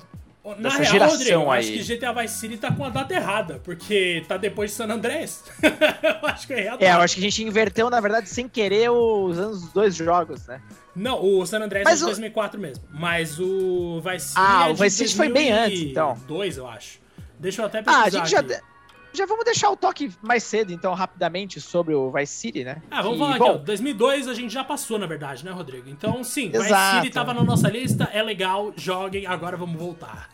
jogar. Só a evolução ali do que veio o 3, mas agora o San Andreas, meu amigo, meu amigo, consolida, né, Diego? Tudo que o GTA trazia até então, mas assim, expande ao máximo que você pode imaginar. Ele tira tudo que o PS2 tinha pra entregar ali. Ah, sim, com certeza. Da mesma forma que Final Fantasy VII fez muita gente pensar, caraca, dá pra colocar tudo isso de conteúdo num jogo, San Andreas fez todo mundo todo pensar de novo. caraca, dá pra colocar tudo isso de conteúdo num jogo? Porque, É mano, muito grande, além cara. de ser simplesmente enorme pro padrão de mundo aberto daquela época, porque ainda era uma coisa a ser construindo, graças a GTA 3, que não tá na nossa lista porque não é o melhor GTA dessa época, mas é o jogo mais importante Uhum. da história, com certeza. Mano, San Andreas era simplesmente perfeito. Não tem outra coisa pra falar aqui pra mim, pelo menos. Além de Não, não ter tem, todos os tem. códigos que você conseguiu usar, que era simplesmente um absurdo, você transformava aquele mundo no que você queria, inclusive num manicômio cheio de pessoas armadas, que era o meu favorito de fazer, com carro voador e tudo mais. Mano, GTA San Andreas ainda tinha uma história legal. A gente tinha o CJ, que é um dos meus protagonistas favoritos, é um daqueles poucos caras que entram de cabeça na ideia de não, vou proteger minha gangue, eu tô fechando com os caras e vamos bater em todo mundo. E aí ele vai lá e se ferra por isso, mas era muito boa história. A gente tinha o Ryder, que era o Easy E, praticamente, da NWA ali no jogo. A gente tinha outro personagem que era extremamente marcante, que era o Big Smoke. E, velho, um mundo cheio de segredos pra você encontrar por aí, cheio de referências pra você achar nas paredes ali, ó, tipo aquele desenho que desaparecia no cemitério. Tinha um monte de arma pra você desbloquear, tinha várias cidades bem diferentes umas das outras, tipo, no sul de Los Santos era completamente diferente de San Fierro, e aí você ainda tinha uma outra área. Velho, sério, San Andreas era uma parada espetacular. Não à toa o filho dele, GTA V, é o jogo mais vendido de todos os tempos. Não, sensacional, cara. E, meu Deus do céu, olha o que esse ano nos reserva, hein? Porque na sequência, a gente tem nada mais nada menos do que Metal Gear Solid 3 Snake Eater, que foi basicamente ali a despedida do PS2 e também, ah, pelo menos na minha opinião, cara, o melhor Metal Gear Solid de todos, o melhor jogo da série, porque ele não só traz a melhor história, para mim, de longe, a mais emocionante também, como os melhores personagens, o melhor protagonista, né? Dessa vez, ao contrário do Metal Gear Solid 2, ele não é uma sequência direta dos eventos, ele volta, né, pra Guerra Fria, onde a gente controla o até então conhecido ali como Naked Snake, que no real viria a ser conhecido como Big Boss, né? O grande, na verdade, o grande vilão da saga, né? Isso que é o mais legal, cara. A gente vê tudo porque tudo começou, né? Por que tudo começou ali a dar errado, inclusive. E a gente tem basicamente a melhor personagem barra. É, não é vilã, né? Mas enfim, é a, que a gente enfrenta no final, que é a The Boss, cara. Que personagem foda. Poucos personagens acho que fazem jus ao nome, sabe? The Boss é um nome que tá de acordo. Esse game não só também traz ali uns elementos muito legais de stealth novos para a série, como as camuflagens, que dá para brincar bastante e, basicamente ali trazem efeitos visuais bem interessantes. Inclusive esse jogo visualmente falando PS2 é para mim é o, é o limite assim, é muito muito muito bonito mesmo. Como existia ainda na época, né, Diego, aquela prática de você lançar versões melhoradas dos jogos, né? Então a, a Konami fez isso com o Solid 2, só que a do Solid 3 muda tudo, e eu explico por quê. No Solid 3 original, a sua visão era sempre por cima, numa câmera mais travada, né? Não necessariamente tão, tão por cima assim, só que você não tinha controle da câmera. Já o Subsistence, que é a versão mais completa, que tem mais de um DVD, inclusive, ele tem controle 360 da câmera, total, total. E você tem o Metal Gear Solid Online, né? Que era o primeiro modo online da série, que era muito divertido, Diego. Você não tem noção de quantas horas eu gastei para isso. Eu comprei o adaptador online do PS2 só para jogar esse game. Eu jogava com um vizinho meu de prédio, direto, a gente fazia uns equipes lá e tal. E pro PS2 tinha até conteúdo pra você baixar, era um puta jogo completo. E, bom, a Konami desligou ele pouco tempo depois. Óbvio, a Konami, né, cara? Que, que, aquela época já, que a gente podia esperar da Konami, né? Mas ainda era uma grande empresa. Era, inclusive, Diego, desculpe, eu, eu tô, inclusive, abrindo meu coração. Era a minha desenvolvedora favorita daquela geração, cara. Era Nossa, Como é que mano. pode isso, Aí, aí O que, que, aconteceu, Diego? O que, que aconteceu, cara? Não sei, cara. Realmente, assim, é triste, velho. Bom, da Konami mesma forma só tinha que a jogaço, Ubisoft era velho. minha favorita na época do Xbox 360, né? Acho Então, que a gente velho. tá, a gente Ah, tá mano. destinado a passar por essas coisas, cara. Eu não quero lembrar disso, não. Não, mas que pena, né? Que pena. Porque pelo menos a Konami pode agora vender os direitos pra todo mundo fazer filme e animação das coisas deles, porque isso eles sabem fazer. As pessoas fazem melhor. Pelo agora, menos. Rodrigo, a gente ainda tá em 2004. Eita, E a gente senhora. tem nada mais nada menos do que Need for Speed Underground 2, que fez todo mundo ouvir uma música do Snoop Dogg que na verdade era do The Doors. Cara, que trouxe o conceito de mundo aberto para Doors jogos de mexendo no corrida. É. o Jim Morrison sofrendo ouvindo aquilo. Mas, cara, que era legal, era. E trouxe um sistema de customização de carro que saía daquela coisa glamurosa de carros de luxo, e não sei o que, pro carro de rua, tá ligado? Pro carro Uhum. tunado por, tipo, por gangue, por gente que gosta de disputar racha, não gente que vai correr de verdade. Então, tipo, é muito da hora, mano. Nossa, Need for Speed Underground 2 foi uma revolução conceitual, visual impressionante pra série. E era a época que tava bombando Velozes e Furiosos, né? Então ele Também. aproveitou muito esse hype também. Soube pegar direitinho. Velozes e Furiosos, que inclusive o primeiro filme é sensacional. Pra quem nunca viu, eu É recomendo melhor. muito. É o melhor. Aí E a gente próximo, parte hein? pra 2004, Nossa. Finalzinho ali. A gente tem mais dois de 2004. Nossa senhora, não tinha visto que era tanta coisa. Cara, esse ano é Mas- maravilhoso. É, bom, aquele vídeo do IGN que a gente fez de 98 versus 2004 sou eu defendendo 2004 contra o Petrol defendendo 2008, né? Quer dizer, 98. É, exatamente. Então, sim, mano, 2004 foi, puta, é um dos melhores anos da história.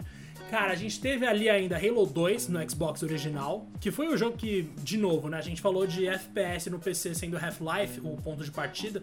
Aí, nos consoles, a gente tem Halo como a franquia principal nesse sentido. Eventualmente viria Far Cry 3 e Far... Não, na verdade, Far Cry 1 já fez muita coisa pela, pelo gênero, mas antes de tudo, Halo 2 tava ali no coração da galera, mostrando, olha isso, mano, olha o que dá pra fazer no console, com Master Chief estourando, né, Rodrigo? Sim, o primeiro Halo revolucionou os FPS nos consoles, não tenho a dúvida disso. Aqueles ambientes absolutamente gigantescos, só que era um jogo limitado. Eu lembro, cara, os cenários repetiam pra caramba, né, e Muito. tal. Já o Halo 2, nossa senhora, você vê que a verba tava lá, né? Então, é uma evolução visual, de gameplay, em todos os sentidos, e o multiplayer é, veio pra ficar mesmo, era o grande destaque da Xbox Live, né? Era o cartão de visitas do Xbox, realmente era o grande diferencial mesmo. E transformou de vez o Master Chief ali no verdadeiro mascote do console, que é até hoje. E o próximo, Diego, porra, que saudade dessa série, velho. era o ápice, né, do nosso queridíssimo Burnout, o Burnout 3 Takedown, que foi a primeira versão feita já uh, sob o guarda-chuva da EA, que tinha comprado ali a, a Criterion, né? Que é a desenvolvedora. Uhum. E, nossa, aquele punk rock torando lá e tal, os carros voando. Cara, era o ápice dos anos 2000 esse jogo, velho. É, era mesmo. Porque Foi era o primeiro bom, jogo cara. de corrida em que mais importante do que você ganhar era você destruir as pessoas. Exato. Tipo, era muito mais interessante. A física era legal pra caramba. Era excelente, mano. E assim a gente fecha 2004 que ainda contou com outros jogos excelentes. Nossa, que ano, hein, velho? Que ano Puta maravilhoso. Merda. Nossa, o auge Segura do... 2005 agora. Mano, 2005 vai ser interessante, mas eu só quero tirar uma dúvida aqui, Rodrigo. Aí, dependendo da resposta, é. eu vou olhar. Mas, ó, também em 2004 foi lançado Budokai 3. Eu só queria lembrar disso aqui. Então, tipo, realmente Nossa. 2004 foi absurdo. Você viu como não dá para colocar tudo que a gente quer, né? Mas, meu Deus do céu, não, Budokai não 3 Mas, é. Caralho, Rodrigo, 2005 demais. é bom mesmo. Nossa, eu não tinha reparado, não. 2004, né? 2000, é, 2004, mas agora entrando em 2005, eu também tô abismado com 2005.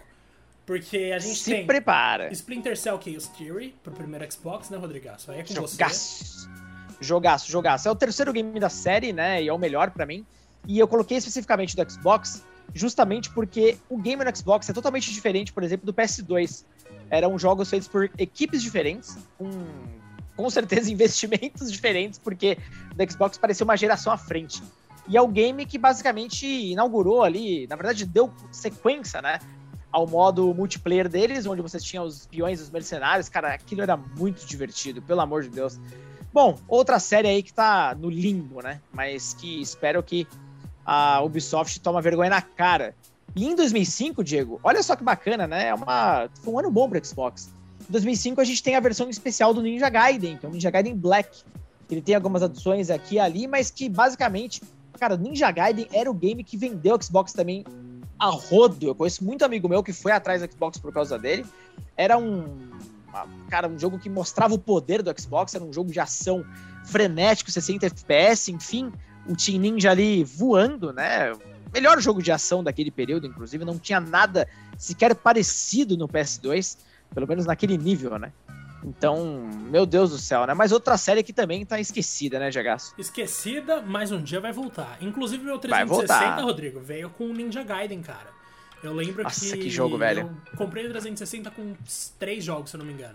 Era Grid, que eu achava uma bosta, Ninja Gaiden e GTA 4. Que, nossa senhora, GTA 4 era maravilhoso. Eterno. Mas, cara, aí Vamos a lá. gente passa então dentro de 2005 ainda pra Shadow of the Colossus, que ali no PS2 estava estourando. Épico. Ninguém esperava uma jornada tão maravilhosa, tipo, era uma coisa tipo, absurda você ficar olhando pro console, tá ligado? Você ficava babando na TV e ainda o sistema de que quem te contava o caminho era uma luz.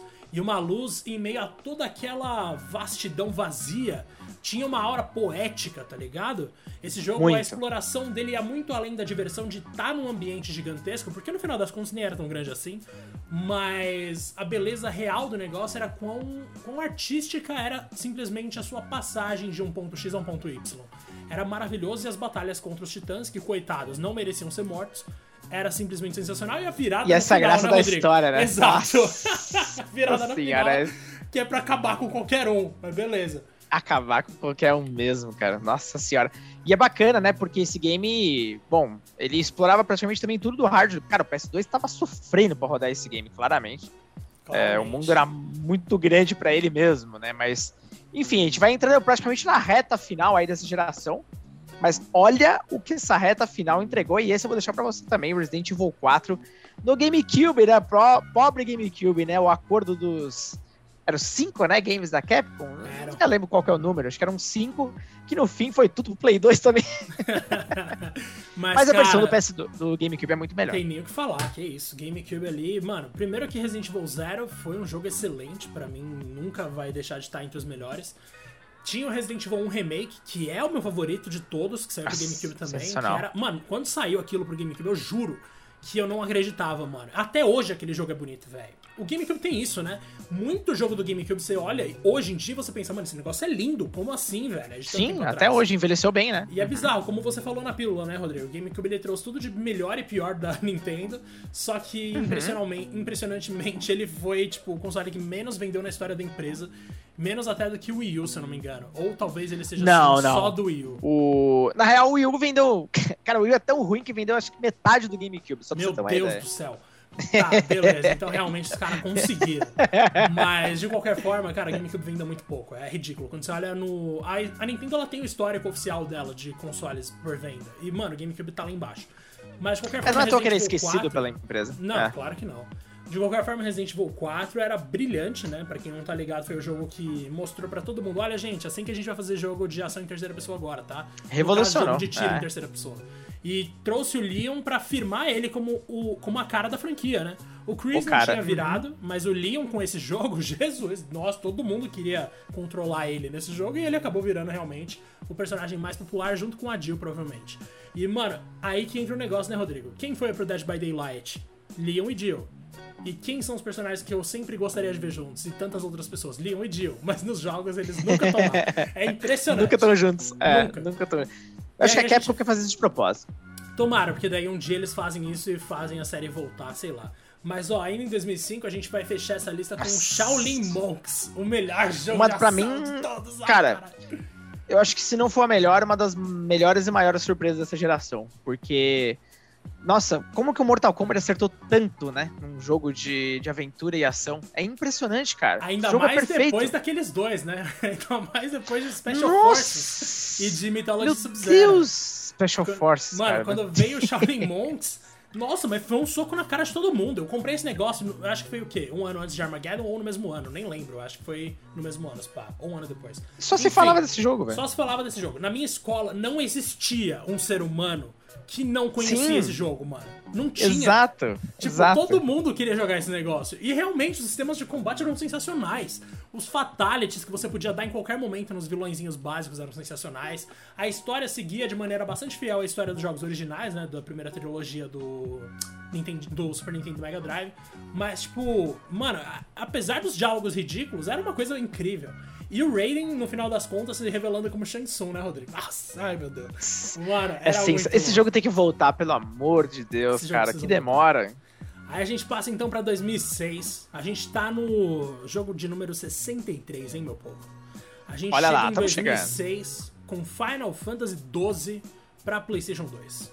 Então a gente tem nada mais, nada menos do que o jogo que revolucionou o Final Fantasy para sempre depois de Final Fantasy XI, que era online, e acabou sendo um relativo sucesso, não foi lá aquelas coisas, mas o Final Fantasy XII é bem divisível, o né? sistema de Final é. Fantasy XI e falou, ó, oh, agora a gente vai fazer isso offline, sem encontros aleatórios, sem nada daquela coisa chata. Infelizmente o jogo meio que se perde ali no seu, no seu último ato, mas mano, Final Fantasy XII é maravilhoso. Todo mundo tem que jogar, sério. Cara, eu lembro quando eu joguei esse game no lançamento e eu não acreditava no visual para começo de conversa, porque esse game acho que talvez seja o mais bonito do PS2, não sei. Eu sempre tô falando qual que é o mais bonito que a gente vai lembrando, né? É. Mas acho que ele e talvez Metal Gear Solid 3 para mim são os games mais ah, bonitos. Ah, mas o próximo também, hein? Nossa, o próximo é lindo, velho. O próximo também. É, cara, nossa, é uma disputa muito boa. É Play 2, né, cara? Play 2 é, é inacreditável. Mas como eu detestei. Cara, eu nunca acho que detestei tanto o protagonista de um jogo como eu detestei o, o, protagonista do, do 12, que eu até esqueci o nome, de tanto que eu odeio esse cara. Van. Como ele chama mesmo? Van, Van, exatamente. Nossa, é, nossa, cara. E aí, quando eu fiquei sabendo de toda a história por trás do desenvolvimento do game, que nem era para ser ele o protagonista, né? Que a ideia era outra, eu fiquei mais puto ainda, cara. Eu falei, esse cara, é eu detesto controlar ele. Então eu peguei, tipo, um ranço do jogo inteiro. Apesar de, pô, o sistema de combate ser super legal, cara, os outros personagens serem bacanas também. Mas não dá, não dá, Diego. O Van ali, cara, eu tô fora.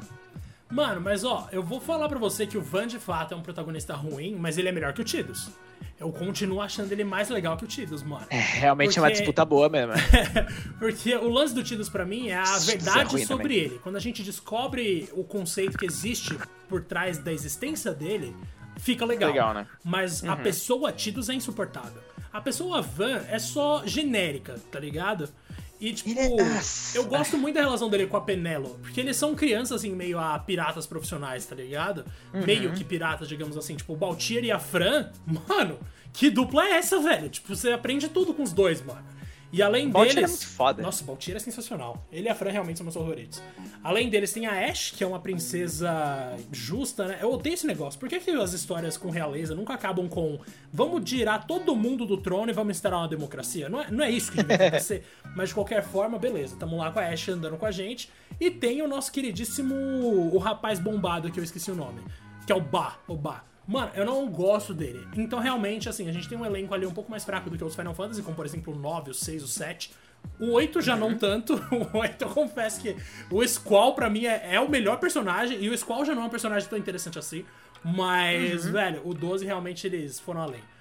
Rodrigo, eu falei que o próximo era bonito, mas eu tava me referindo a um outro jogo. Então agora Mas eu sei vai... qual você tá falando, é. Eu sei qual Você tá falando. você sabe.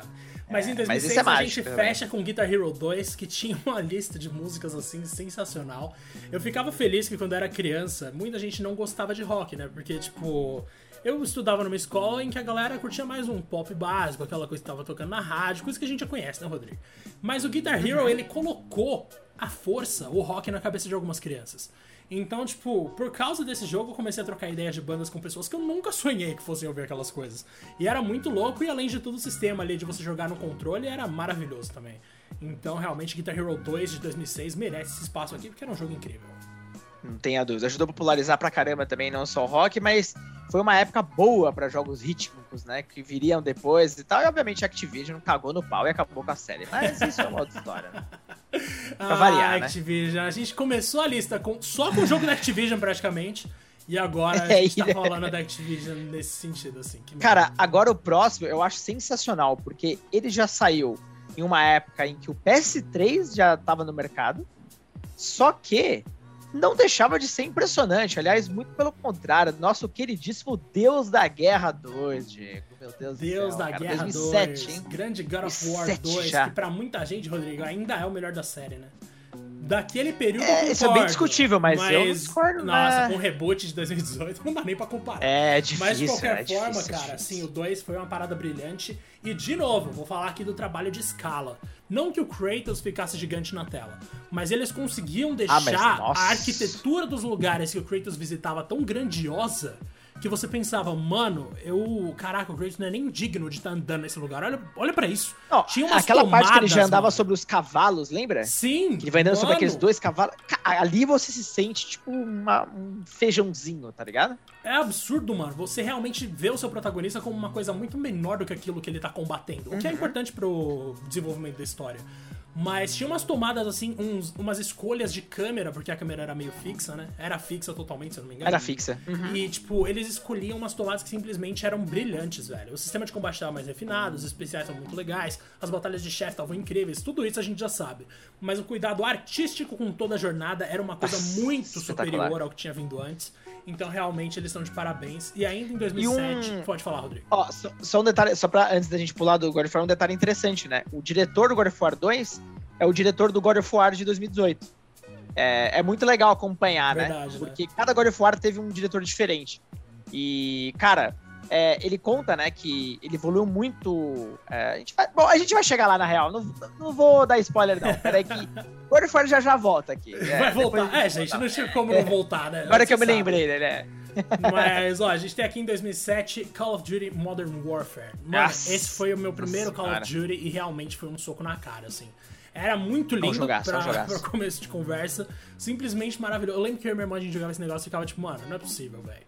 E, nossa senhora, simplesmente o lance de você conseguir mexer a câmera ali com uma certa liberdade nas cenas de introdução, que é aquela. quando você é sequestrado, se eu não me engano, né? Que começa. Uhum. E, mano, sério, era muito, muito lindo esse jogo. Não tinha nem o que falar.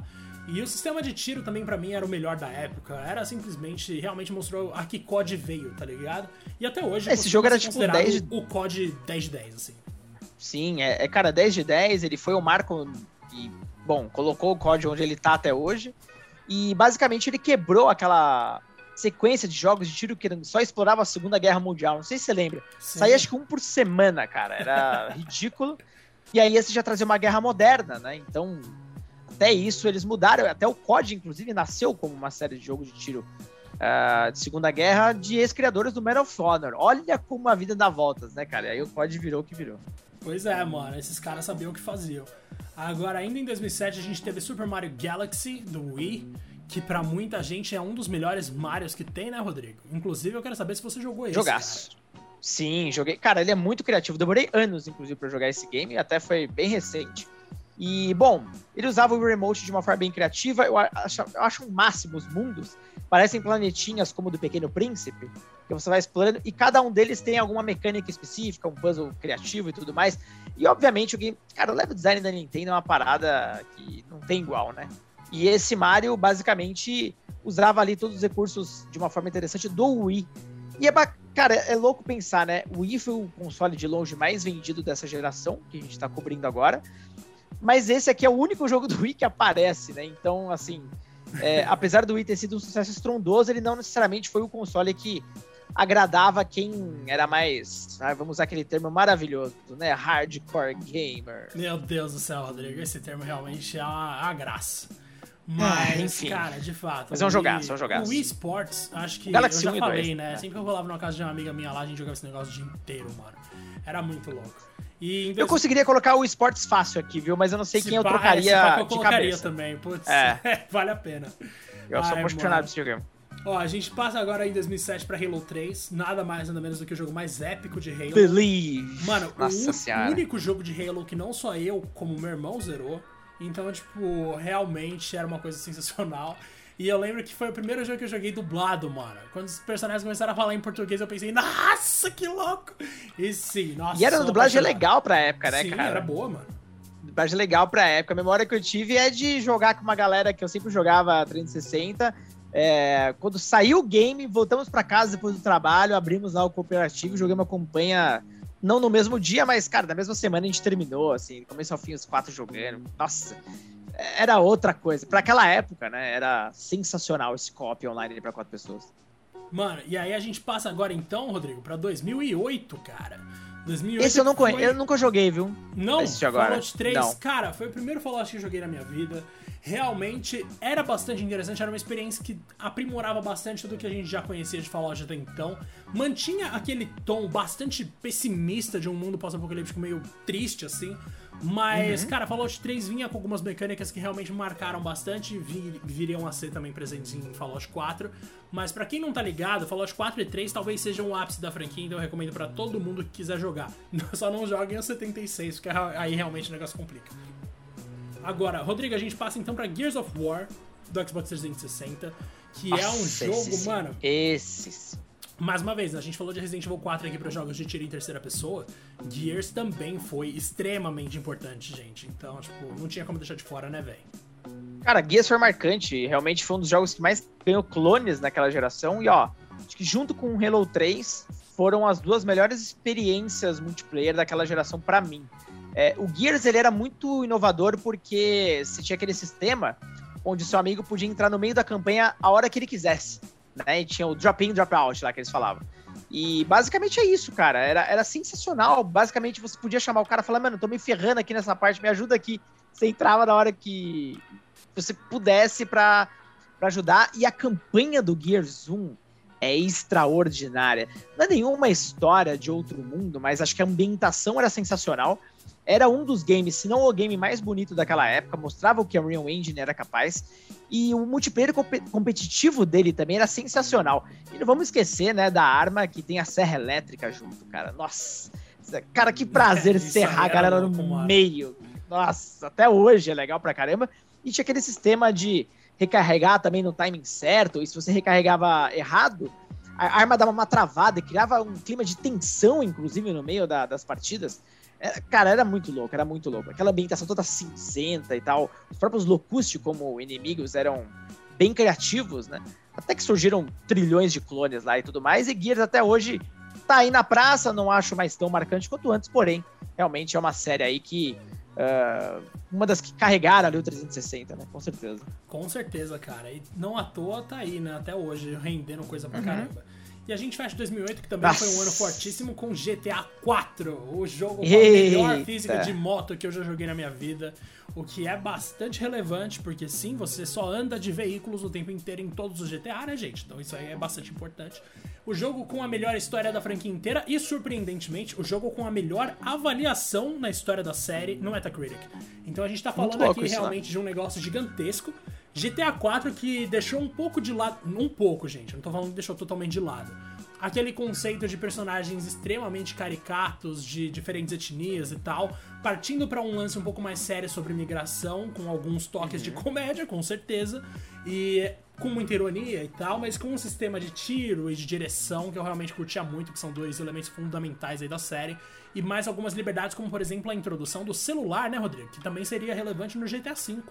E, velho, é simplesmente Exatamente. sensacional, sério. GTA 4 tem que estar na lista de todo mundo que gosta. GTA, Rodrigo, seria a série mais importante que o Ocidente inventou? Com certeza. E, cara, mais relevante também, até falando em vendas, né? Porque a gente vê os números. É só ver o GTA V, cara. já vai, é. chegar lá, já vai chegar lá, mas o game é relevante até hoje, pelo amor de Deus. É oito anos de idade e o negócio continua firme e forte. É impressionante o que eles criaram, cara. GTA realmente é, tá fora da curva de qualquer outra série. Tá fora da curva mesmo. E aí a gente chega então em 2009, né, meu querido? Com Batman Arkham bom Asylum. Uhum. Velho, um bom ano mesmo. Porque esse jogo aí, ele foi exatamente o que copiou várias mecânicas de outros jogos e transformou num jogo interessante, né? Exato. Ele meio que redefiniu, né, o que um jogo de herói poderia ser também. Até pelo nível de, de produção.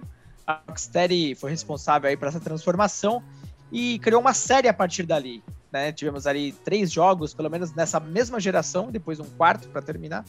E, bom, basicamente, é, altíssimo nível, né? Eu joguei ele do começo ao fim, principalmente o Arkham Asylum, os outros eu já não, não joguei tanto.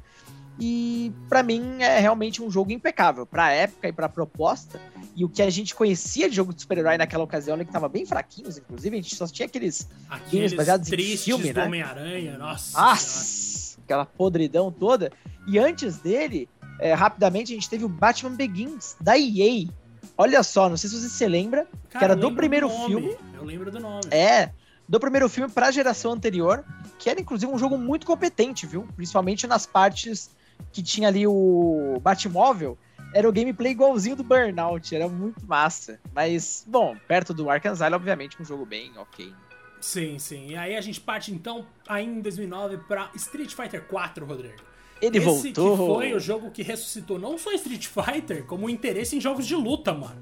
Foi Exatamente. fundamental para que as pessoas voltassem a acompanhar torneios de jogos de luta e que esses torneios voltassem a estar cheios, tá ligado? De competidores Exatamente. e tal. Mano, a influência de Street Fighter 4 durou assim por muito tempo, porque ainda veio o Ultra Street Fighter 4, que eu lembro muito bem da BGS que eu tava, que se eu não me engano tava tendo uma versão lá. E, cara, sério, Street Fighter 4 foi uma revolução, assim, para muita gente, porque antes disso, a gente estava passando por um completo abismo na ideia de jogos de luta, porque no período do PlayStation, do, da década ali dos anos 2000, era uma tristeza. Mortal Kombat tinha caído numa desgraça, Street Fighter tinha caído em desgraça. Tekken até sobrevivia, mas não era forte o bastante para manter as pessoas engajadas no gênero. Soul Calibur, mano, vai saber o que, que tava acontecendo. Então, tipo, era, era uma tristeza geral. E a SNK tinha morrido, né? Tem essa Exato, também. tem essa também. Por um e tempo. E a gente viu Street Fighter 4 ressuscitando todo mundo, que foi uma coisa sensacional. Para fechar 2009, Rodrigo, a gente teve nada mais, nada menos do que Assassin's Creed 2. Mano, talvez a melhor jogo... sequência de todos Nossa, os tempos. Ah, com certeza. Com certeza, mano. Tem nem o que falar. É o melhor 2 de todos os tempos, como eu diria no Choque de Cultura. Mano, Sério, é, Assassin's Creed trouxe pra gente o primeiro protagonista que a gente viu nascer, ou pelo menos um dos primeiros, porque, tipo, a gente acompanha Eu não me lembro de outra nessa jornada, toda não. a jornada é. do Ezio Rodrigo. Do momento em que ele saiu da mãe Isso é dele, é legal, até o momento cara. em que ele morreu, e a gente viu toda a transformação dele de um burguês safado do século XV pra um mestre assassino lendário depois de um tempo que só tá abaixo do Altair, né, gente? Com certeza. Mas mesmo assim, o Ezio, mano, ele veio para mostrar para todo mundo que Assassin's Creed seria a franquia da geração. Pra, mano, você pode pensar o que você quiser, mas o que definiu o Xbox 360 e PS3 pra mim foi Assassin's Creed, com certeza. E, não, Assassin's Creed com certeza cara, foi, a maior, foi a maior série que surgiu naquele período. Não tem foi, nossa, foi brilhante. O 1 era interessante, mas era repetitivo. E aí veio o 2 e ainda viria o meu favorito, que é o Brotherhood. Então, tipo. Também. Mano, é simplesmente ridículo quanto a, a, os jogos do Edson eram maravilhosos, mano. Dava... Eu acho que até fez mais sentido, né, o Diego, da gente ter colocado dois ao invés do Brotherhood, porque obviamente, apesar de a gente preferir, é até legal, porque a história dele parte do 2, né? Então é legal que depois você pô, jogue o Brotherhood e, obviamente, o Revelations ali para encerrar a trilogia do cara. E basicamente, velho, é como você falou, a melhor sequência de todos os tempos. O primeiro Assassin's Creed acho que é o jogo mais decepcionante da minha vida. Como eu tava com hype naquele jogo, eu achei ele uma porcaria. O sucessor é, de Prince só... of Persia. Nossa, eu acho triste esse jogo, muito triste mesmo, tipo, bem ruim. Uh, ainda que eu ame o Altair. Mas o Assassin's Creed 2, nossa senhora, ali realmente a coisa mudou tudo. E aí a gente passa então pra 2010, Rodrigo. Um ano que foi o melhor ano da minha vida, pá. Porque esse Olha, momento aí eu tava entrando no primeiro colegial. E, mano, meu colegial foi bom, Bons hein? Puta merda. Mas, cara, a gente teve aí Red Dead Redemption, que saiu pra todas as plataformas ali mais relevantes. O GTA com cavalos. O GTA com Como muita gente falava. Que vinha depois de Red Dead Revolver. Sim, gente, Red Dead Redemption não Lembra? foi o primeiro jogo da franquia. Então, cara, simplesmente assim, se você curte os jogos da Rockstar, porque eles têm uma pegada bastante específica, né, Rodrigo? Bastante característica. Velho, Red Sim. Dead Redemption é um abraço, assim. É puta merda, velho. John Marston é realmente um jogaço, uma baita história, uma baita história. Talvez seja o ápice narrativo da Rockstar, Rodrigo? Da Rockstar, eu acho que sim, eu acho que sim. É, né, mano? Do começo ao fim, né? Do começo ao fim. Eu gosto muito da história do GTA V, do GTA 4. O GTA 4 pra mim viria em segundo, inclusive. Mas, cara, não dá, não tem nem o que falar. A história do Red Dead Redemption ali era muito boa. E a gente tem também agora na sequência ah, Mass Effect sim. 2, Rodrigo. Esse jogaço dessa franquia que Como mudou amo. a ideia de escolhas dentro de jogos, né, mano? Como amo. Isso aqui é a Bioware do seu melhor momento, né? Tirando aquele que eu já tinha mencionado lá quando a gente falou do KOTOR. Basicamente, cara, o Mass Effect 1 foi o primeiro jogo que eu comprei na minha vida em pré-venda. Nunca tinha comprado nenhum jogo antes em pré-venda. Tamanho hype que eu estava todo mundo falava era o Star Wars criado pela Bioware, né? É um universo completamente ali novo e realmente tem essa pegada mesmo, universo sci-fi ali totalmente pensado e idealizado do zero, originalmente exclusivo do Xbox 360, pelo menos o primeiro Mass Effect. Já o 2, nossa senhora, ele muda bastante a questão do gameplay. Eu tenho algumas ressalvas quanto a isso, inclusive. Eu curtia mais uma pegada mais RPG do primeiro, com uma exploração muito maior graças ao Mako, né? Que era aquele veículo todo enorme, desgonçado que a gente controlava. O 2 já não tem mais o Mako, é mais um mapinha, então aquilo me broxou um pouco mais a história do 2, os eventos, a melhoria gráfica absurda, o próprio gameplay muito mais refinado, né? Um jogo de tiro ali em terceira pessoa com as batalhas ali e efeitos, né, de, de, com as magias, enfim, aquela, aquelas energias que você tinha especiais, nossa, bem mescladas a um todo um refinamento ali de tudo que existiu no primeiro game, realmente tornou talvez o melhor da trilogia mesmo. Né? Eu gosto do primeiro por muitas questões, cara, eu tenho um carinho muito grande. Mas o 2, acho que até os personagens, inclusive secundários, são mais interessantes, inclusive. Então, sei lá. Uh, e as escolhas no final do 2 que são, nossa, de, ai, de acabar o coração. Eu matei o Garrus, cara, nunca vou perdoar por isso. Ai, mano, que louco, velho. A gente teve ainda depois, no, em 2011, cara, a gente teve o lançamento definitivo de Minecraft. Pra quem não Os tá jogos mais importantes de todos os tempos. Ah, com certeza. Pra mim, nas últimas, o quê? Duas décadas, eu só colocaria Minecraft abaixo de um jogo que a gente vai falar em 2017. Mas, mano, Minecraft Sim. rendeu emprego para muita gente antes de qualquer coisa. Porque o que não falta, né, Rodrigo? É youtuber. Assim, Minecraft levantou o YouTube Gaming, tá ligado? a produção de conteúdo em torno de jogos nunca mais foi a mesma depois de Minecraft, porque o que esse jogo traz é basicamente um mundo em que o limite é você. O jogo é tão divertido quanto você consegue imaginar ele sendo, tá ligado? O que você consegue imaginar e colocar em prática, você faz praticamente. Então, sim, Minecraft era uma coisa revolucionária, maravilhosa, que eu não sou muito fã, imagino que nem o Rodrigo, mas não poderia não. deixar de estar aqui de jeito nenhum. E ainda em 2011 a gente tem Skyrim. Nossa, 2011 é um ano da hora, hein?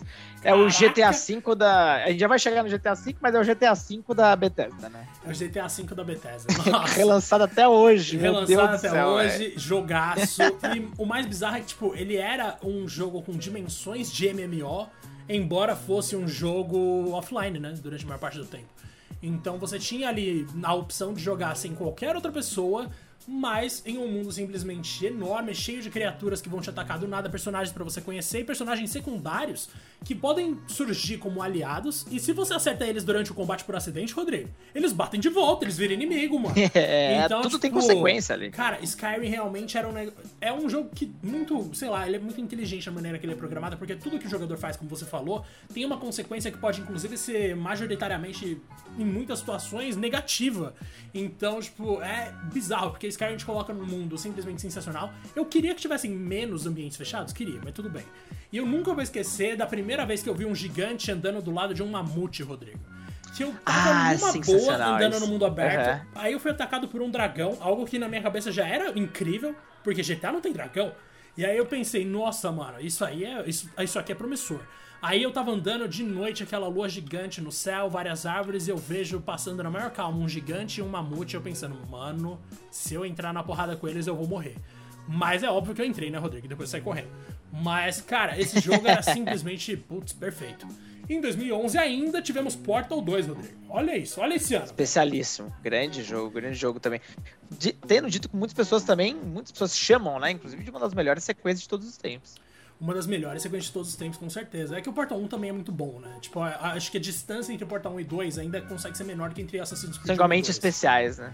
Exato, mas o Portal 2, cara, é aquilo, né? A inteligência do jogo tá em como você soluciona enigmas e tudo que todo enigma bem construído é uma prova de inteligência por parte do criador, cara. Porque o que eles fazem nesse jogo é simplesmente sensacional.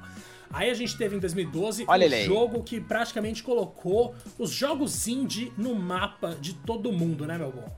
Porque a gente teve o lançamento de Journey. E, velho, Journey popularizou o conceito de jogo independente numa maneira que a gente nunca tinha visto. Todo mundo queria ter pelo menos um gostinho do que era jogar Journey. Eu mesmo fui jogar muitas vezes depois desses anos de lançamento. Quando surgiu, eu fiquei abismado com o tamanho do mundo e a beleza daquele vazio, tá ligado? E também a beleza uhum. da jornada em que você vai ser ajudado por pessoas completamente aleatórias, dependendo do que você faz. Ou não, né? Porque a cooperação é opcional, de certa forma, embora seja incentivada. E a beleza de você simplesmente, espontaneamente encontrar aliados é uma coisa sensacional. E esse jogo é todo poético, bonitinho e tal. 2012 ainda teve Far Cry 3, Rodrigo. Esses são os dois únicos jogos que a gente vai citar em 2012. Com o nosso queridíssimo Vaz, que sim, entrou pra história como um dos melhores vilões de Far Cry. E quando a gente fala hoje em dia que Far Cry tem uma tradição de vilões bons, é por causa dele, por causa do Vaz. E Far Cry 3 foi também importante para estabelecer um padrão de mundo aberto que viria a ser repetido em Far Cry 4, sendo o ápice da franquia da Ubisoft, que é uma das duas maiores junto com Assassin's Creed. E aí a gente. É, eu ainda acho o 3 mais legal, cara. Ah, Até por causa do certeza, Vaz. Pô. E pelo impacto dele. Eu comprei o game na época por muita recomendação. Eu nunca tinha jogado um Far Cry antes. Nossa, fiquei maravilhado, mas é incrível como depois você percebe que ele segue o padrão Ubisoft, né? De mundo aberto. Sim. Ah, você vai lá numa torre, libera o um mapa, aí que não sei o que. Ficou aquela. Virou quase uma piada isso aí, mas pelo menos na época do Far Cry 3 era novidade, era uma boa novidade. Era uma boa novidade, ninguém sabia o que isso ia virar, né, Rodrigo? Mas tudo bem. Em 2013, ah, Rodrigo, chegamos lá. Esse eu deixo pra você. Em 2013 a gente tava chegando no final da geração PS3 e Xbox 360, ou seja, ainda tinha coisa muito boa sendo lançada, porque final de geração sempre a galera tem aquele surto criativo, né? Uma coisa impressionante. Mas em 2013 a gente teve o lançamento de BioShock Infinite. Para quem não tá ligado, é simplesmente o melhor BioShock de todos, em que a gente conhece a nossa queridíssima Elizabeth, que é provavelmente a personagem mais amada na história de BioShock e ainda tem uma história simplesmente sensacional em cima de tudo aquilo que a gente já tinha construído em jogos anteriores. Claro que Bioshock 2 ainda costuma ser um tanto criticado, mas tipo, dentro da trilogia ali, ele com certeza seria o mais fraco, pelo menos para mim. O Bioshock 1 é bacana porque começou tudo isso, mas o Infinite foi, sem dúvida alguma, o ápice que Bioshock chegou.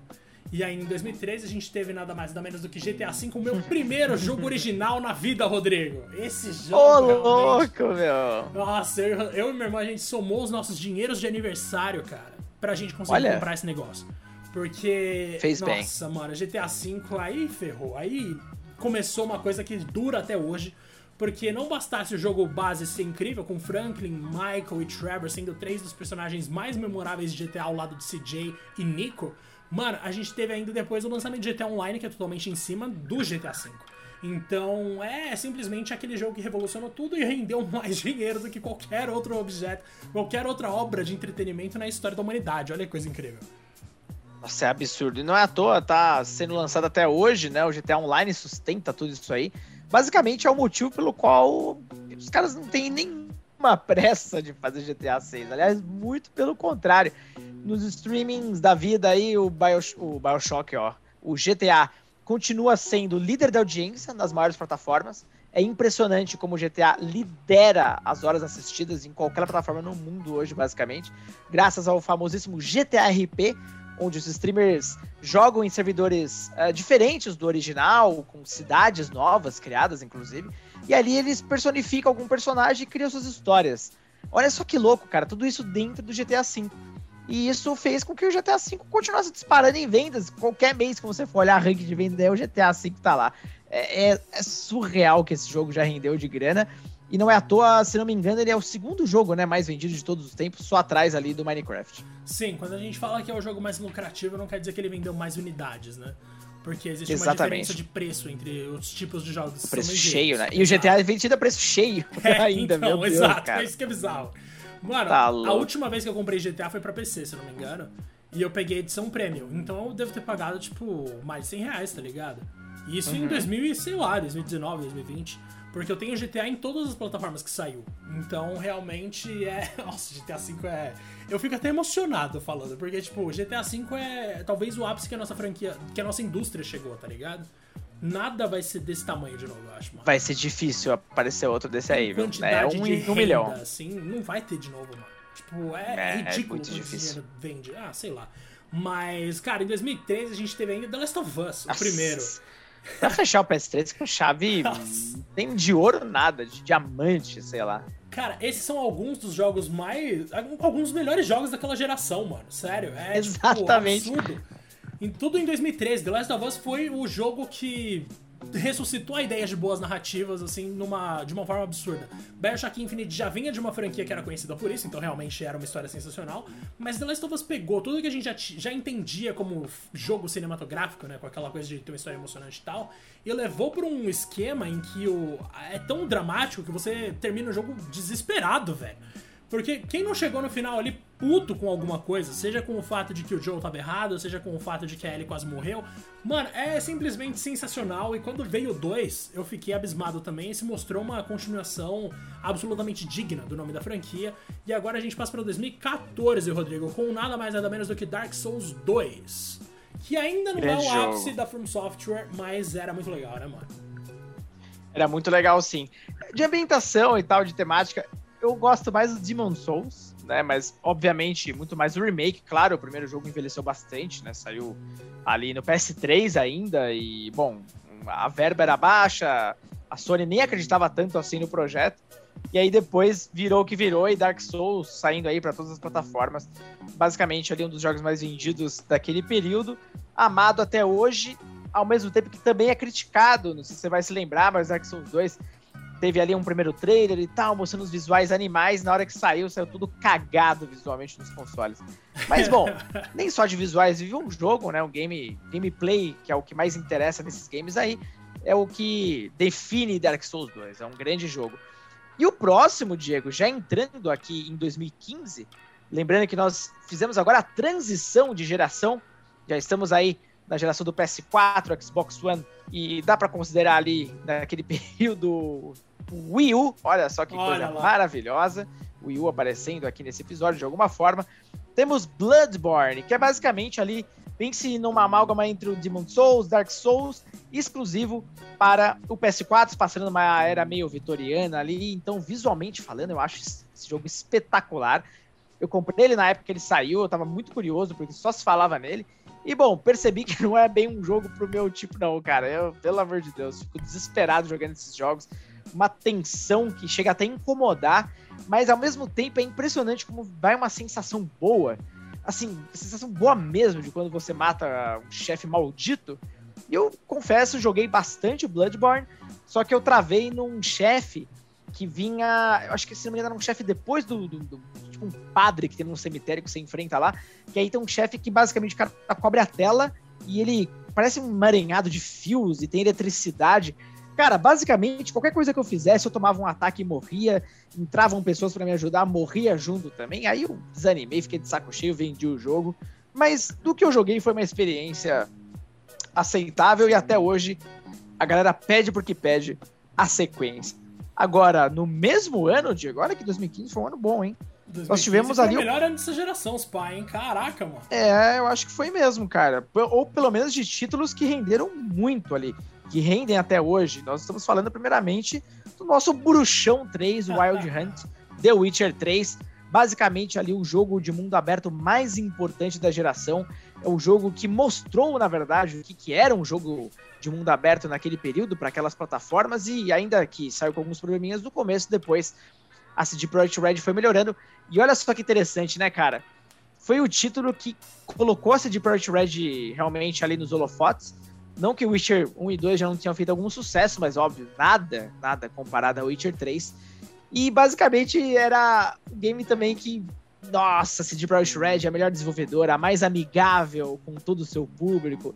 Meu Deus do céu, cara, o que, que ia acontecer depois, anos mais tarde, mas é, o Witcher 3 é um jogaço, né, velho? Nossa, que, que Não, jogo. Não, tem que falar, mano. The Witcher 3 é. E as expansões? E as... É verdade, né? Tem que considerar o pacote completo, Nossa. cara. Porque Blood and Wine continua sendo um dos meus jogos favoritos. E olha que é só uma expansão. Mas, mano, simplesmente The Witcher 3 foi o que me deu um tapa na cara e falou: Ó, oh, você tava gostando de Assassin's Creed e tal, então se liga no que é um jogo de mundo aberto bom numa nova geração com uma história decente. Velho, além de tudo, né, não bastasse toda a questão das magias que eu achava bem legal, os sinais que você podia otimizar e tal. Os personagens são sensacionais, Rodrigo. O Geralt é um personagem caladão, tal, como nos livros, mas tudo bem, a gente eu releva. Amo ele, nossa. E ele é muito legal, sim, apesar dele ser uma pessoa muito quieta. A gente tem a Yennefer, que é a minha personagem feminina favorita do jogo inteiro. A gente tem a Ciri, que é, mano, lutar com a Ciri é muito louco, velho. Porque era para ela ser até mais forte do que ela já é, considerando tudo que ela é capaz. A gente tem uma mitologia muito rica, a gente tem várias coisas, tipo, uma historinha para cada item que você encontra no cenário. É óbvio que você não lê tudo aquilo, mas mesmo assim vale a pena. As quests são memoráveis. Muitas vezes, mano, se resume a você perseguir um monstro e ir lá e matar. Mas a história que você conhece durante esses momentos, assim, são sensacionais. E eu acho a batalha final realmente muito épica. A invasão da caçada selvagem a Kermoen, mano. Nossa, essa é parte. Muito absurdo, não dá. Eu achava, inclusive, que essa parte era o grande final, eu também. não era. Ainda nada, bem, inclusive, porque muita coisa boa, né? Tinha muita coisa, velho. Tinha muita coisa. E eu acho que isso tocou num ponto importante do Witcher, né? Ele marca porque ele ressignifica side quests. Antigamente, basicamente, era isso que você falou, de chegar e matar um monstro, só que sem muita coisa de pano de fundo. Alguém te mandava fazer isso, você fazia, voltar pra pegar sua recompensa, mais nada.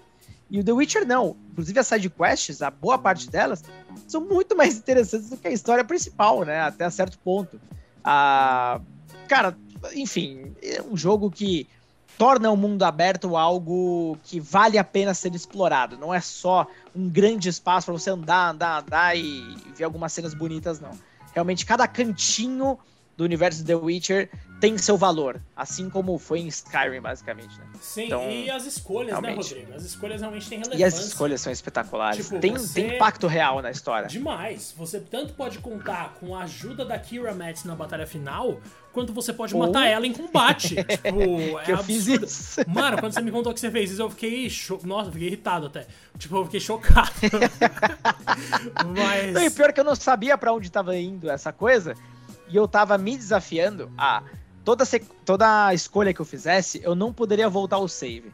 Porque era pra eu sentir, tipo, realmente sentir as minhas escolhas. Eu acho da hora fazer isso quando tem um jogo com essas possibilidades. É digno, é digno. E é digno, é digno. E assim, eu não sabia que eu tava caminhando realmente para algo desse tipo. Na hora que aconteceu, e aí eu tava batalhando, eu pensei, tá, eu acho que isso é obrigatório acontecer, né? E aí no fim, não, eu matei mesmo. não! Ai, Acontece. mano. A única coisa que eu não gostava, literalmente a única coisa que eu não gostava em The Witcher 3 era o final, o pós-game. Que, o, tipo, você perdia acesso a todos é. os coadjuvantes, tá ligado? Era Mas chato aí depois do final de Blood and Wine, a Yennefer ficava no meu vinhedo e aí eu percebi, mano, não, deu tudo certo. O Geralt tá com a Yennefer e a gente vai ser feliz para sempre, olha que bonitinho. Então, tipo, realmente Blood and Wine foi o que me ajudou a ver que esse jogo, hoje em dia, nossa, pra mim é perfeito. Muita gente critica o sistema de combate e tal, caguei, eu acho incrível. Ah, caguei, acho também incrível. Em 2015 a gente teve Lives Strange ainda, a gente falou de escolha e tal, e Rodrigo, eu vou te falar um negócio. No final de Lives Strange 2, a gente tem uma personagem que ela pode ter um fim bastante trágico se você não fizer alguma coisa. Então, tá. quando eu joguei e esse final trágico aconteceu, eu não tive coragem de conviver com a minha escolha, mano. Não, eu tive que voltar do zero. Eu fiz o primeiro capítulo inteiro de novo, fiz o segundo inteiro de novo, só pra evitar aquele acontecimento, porque eu amo a Kate, mano. Eu não queria que nada acontecesse com ela. Eu sei então... que você então- fez isso, eu lembro quando você comentou e eu fiquei desesperado nessa hora. Porque, de novo, no Life is Strange, eu tô fazendo justamente o que eu acabei de falar. Também tô respeitando as minhas escolhas até o final, não, não posso mexer. E, cara, o que eu suei de frio nessa parte, do tipo, meu Deus do céu, eu não posso escolher nenhuma resposta errada. E tem algumas respostas ali com alguns significados que ficam meio aberto, né? Sim. Tipo, a pessoa tá numa, numa transe ali, numa, numa crise, que qualquer palavrinha mal interpretada já era. E acho que esse é o peso do Life is Strange mesmo, né? A gente tá convivendo ali com situações trágicas e que, nossa, são muito reais, inclusive. Então, a gente não tá indo mais. Tudo bem, apesar da parte fantasiosa da coisa da Life is Strange, as situações são muito atuais até, né? São discussões muito importantes, como depressão e coisas do tipo. Então, é um jogo que, nossa senhora, deixa uma marca profunda, ainda mais na parte que eu não quero falar, que eu estou lá que eu te falei, né? Essa parte é osso, mano. Nossa, e a gente terceiro... vai fazer episódio só dele, hein? Vai, é. a gente vai fazer dois episódios aí garantidos pro futuro próximo, que são de Final Fantasy XIII e Lives Strange. Mano, Nossa, o primeiro Lives is Strange especificamente, porque é o que o Rodrigo tá jogando agora, mas um dia a gente vai fazer de todos. De qualquer uhum. forma, 2015 ainda se mostrou um ano excelente, Rodrigo, porque saiu um dos jogos que eu mais joguei nos últimos anos, talvez o jogo que eu mais joguei nos últimos anos, que é Rocket League, mano. Rocket League saiu naquele ano o né? famoso carrinho com futebol, Rodrigo. Você jogou alguma vez? O Rocket League? Com certeza. Eu joguei muito mais, inclusive quando ele se tornou gratuito, alguns amigos meus baixaram. A gente começou a fazer algumas equipes aí e tal, porque dá pra jogar com são cinco, né? Cinco membros um em cada time. máxima de quatro. Uh, minto, então era quatro, tá certinho. Então a gente fazia uma esquadra certinha de quatro pessoas. E a gente começou a jogar, cara. Comecei a destravar a, as skins pros carros. Inclusive, eu comecei a jogar no Xbox. Uhum. E eu tinha jogado originalmente no Switch. Aí agora eu tô jogando no Xbox. E no Xbox, cara, tem umas skins especiais.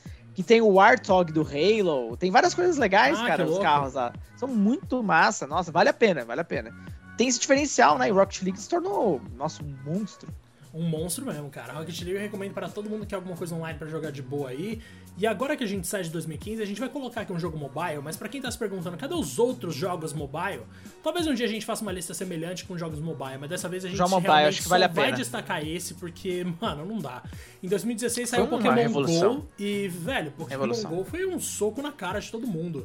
Ah, Só jogo, falava nisso. Mano, jogo com localização, né, Rodrigo? Tipo, que muita gente podia ser um tanto cético quanto a ideia mas na real uhum. se mostrou algo poderoso bastante para ressuscitar a criança que ainda vivia no coração de pessoas que nem jogavam mais videogame, cara. O que não faltou na minha faculdade foi gente tirando o bolso do tirando o celular do bolso do nada para caçar Pokémon no campus ou de repente na rua, porque a galera queria ver alguma coisa, ele queria pegar um Sub-Zero, um Sub-Zero, as ideias, um Squirtle com um Pikachu. Rodrigo, a gente tá falando um há tempo demais. a gente tá falando há muito tempo. Mas, cara, sim, o nosso queridíssimo Pokémon GO, que realmente foi um fenômeno sem. Cara, eu nunca vi, ó, na minha vida, tanta gente reunida ao mesmo tempo no Parque do Ibirapuera, quanto foi na época do, do Pokémon GO. Nunca, nunca. É um parque, tá sempre cheio de gente, mas olha, comparado com a época do Pokémon GO, nunca existiu nada parecido. Era aquelas áreas especiais onde, por exemplo, você podia capturar, sei lá, qualquer Pokémon X aí que tivesse em alta, que fosse difícil de capturar, e tava em algum canto do Ibirapuera, você chegava lá, meu amigo, você não tinha onde sentar, não tinha espaço nenhum. E era sensacional, ele reviveu esse lance do encontro físico mesmo, né? Essa troca da galera jogando e discutindo estratégias a respeito, pegando os Pokéstops. E, cara, foi bem legal mesmo, né? O conceito do game é absolutamente genial, genial mesmo. Eu não jogo há muito tempo já e nem tenho plano de voltar, nem um pouco. Mas pelo menos daquele período, aquele comecinho, nossa, aproveitei bastante. Cara, esse jogo me convenceu até a gastar dinheiro, Rodrigo. Eu lembro que eu ficava desesperado. Eu gastei dinheiro também. Pokéstop, e aí eu gastava dinheiro real no bagulho. Mas gastei além pra desse... a mochilinha. Nossa, é. sim, verdade, tem isso também. Em 2016 saiu nosso queridíssimo Inside. Falamos aqui de jogo indie e vamos voltar nisso agora, porque Inside era um jogo de plataforma grotesco pra caramba, tipo nível Little Nightmares, só que eu acho que até um pouco pior. Porque, mano, além de ser um negócio meio DP, tipo limbo e tal, que é da mesma galera, hum, velho, Inside tinha umas, umas fases assim realmente nojentas. E é engraçado que quando você tá jogando, meio que a história não é uma coisa tão tão objetiva, né? Não é contada de maneira que você entende tão facilmente, mas você consegue entender nas entrelinhas ali o que, que o jogo tá te dizendo e o jogo é bastante visceral, tá ligado? Então fica a minha recomendação daqui. A gente passa agora pra 2017, que também foi um ano impressionante. 2017, 2018, 2015 foram bons anos pra PS4 e Xbox One, né, Rodrigo? Sensacional. E a gente tá falando, obviamente, ali do Legend of Zelda, Breath of the Wild. Olha, o primeiro ano do Switch foi um negócio, Absurdo. né? Meu Deus, absurdo. Já Nintendo já jogou esse logo de cara. Eu não acho ele, obviamente, no meu coração a princípio, né? Tão importante quanto o Ocarina of Time, mas eu acho um jogo tão genial quanto. Realmente, ele pega o conceito do Zelda 1, que basicamente te larga no mundo e, tipo, se vira.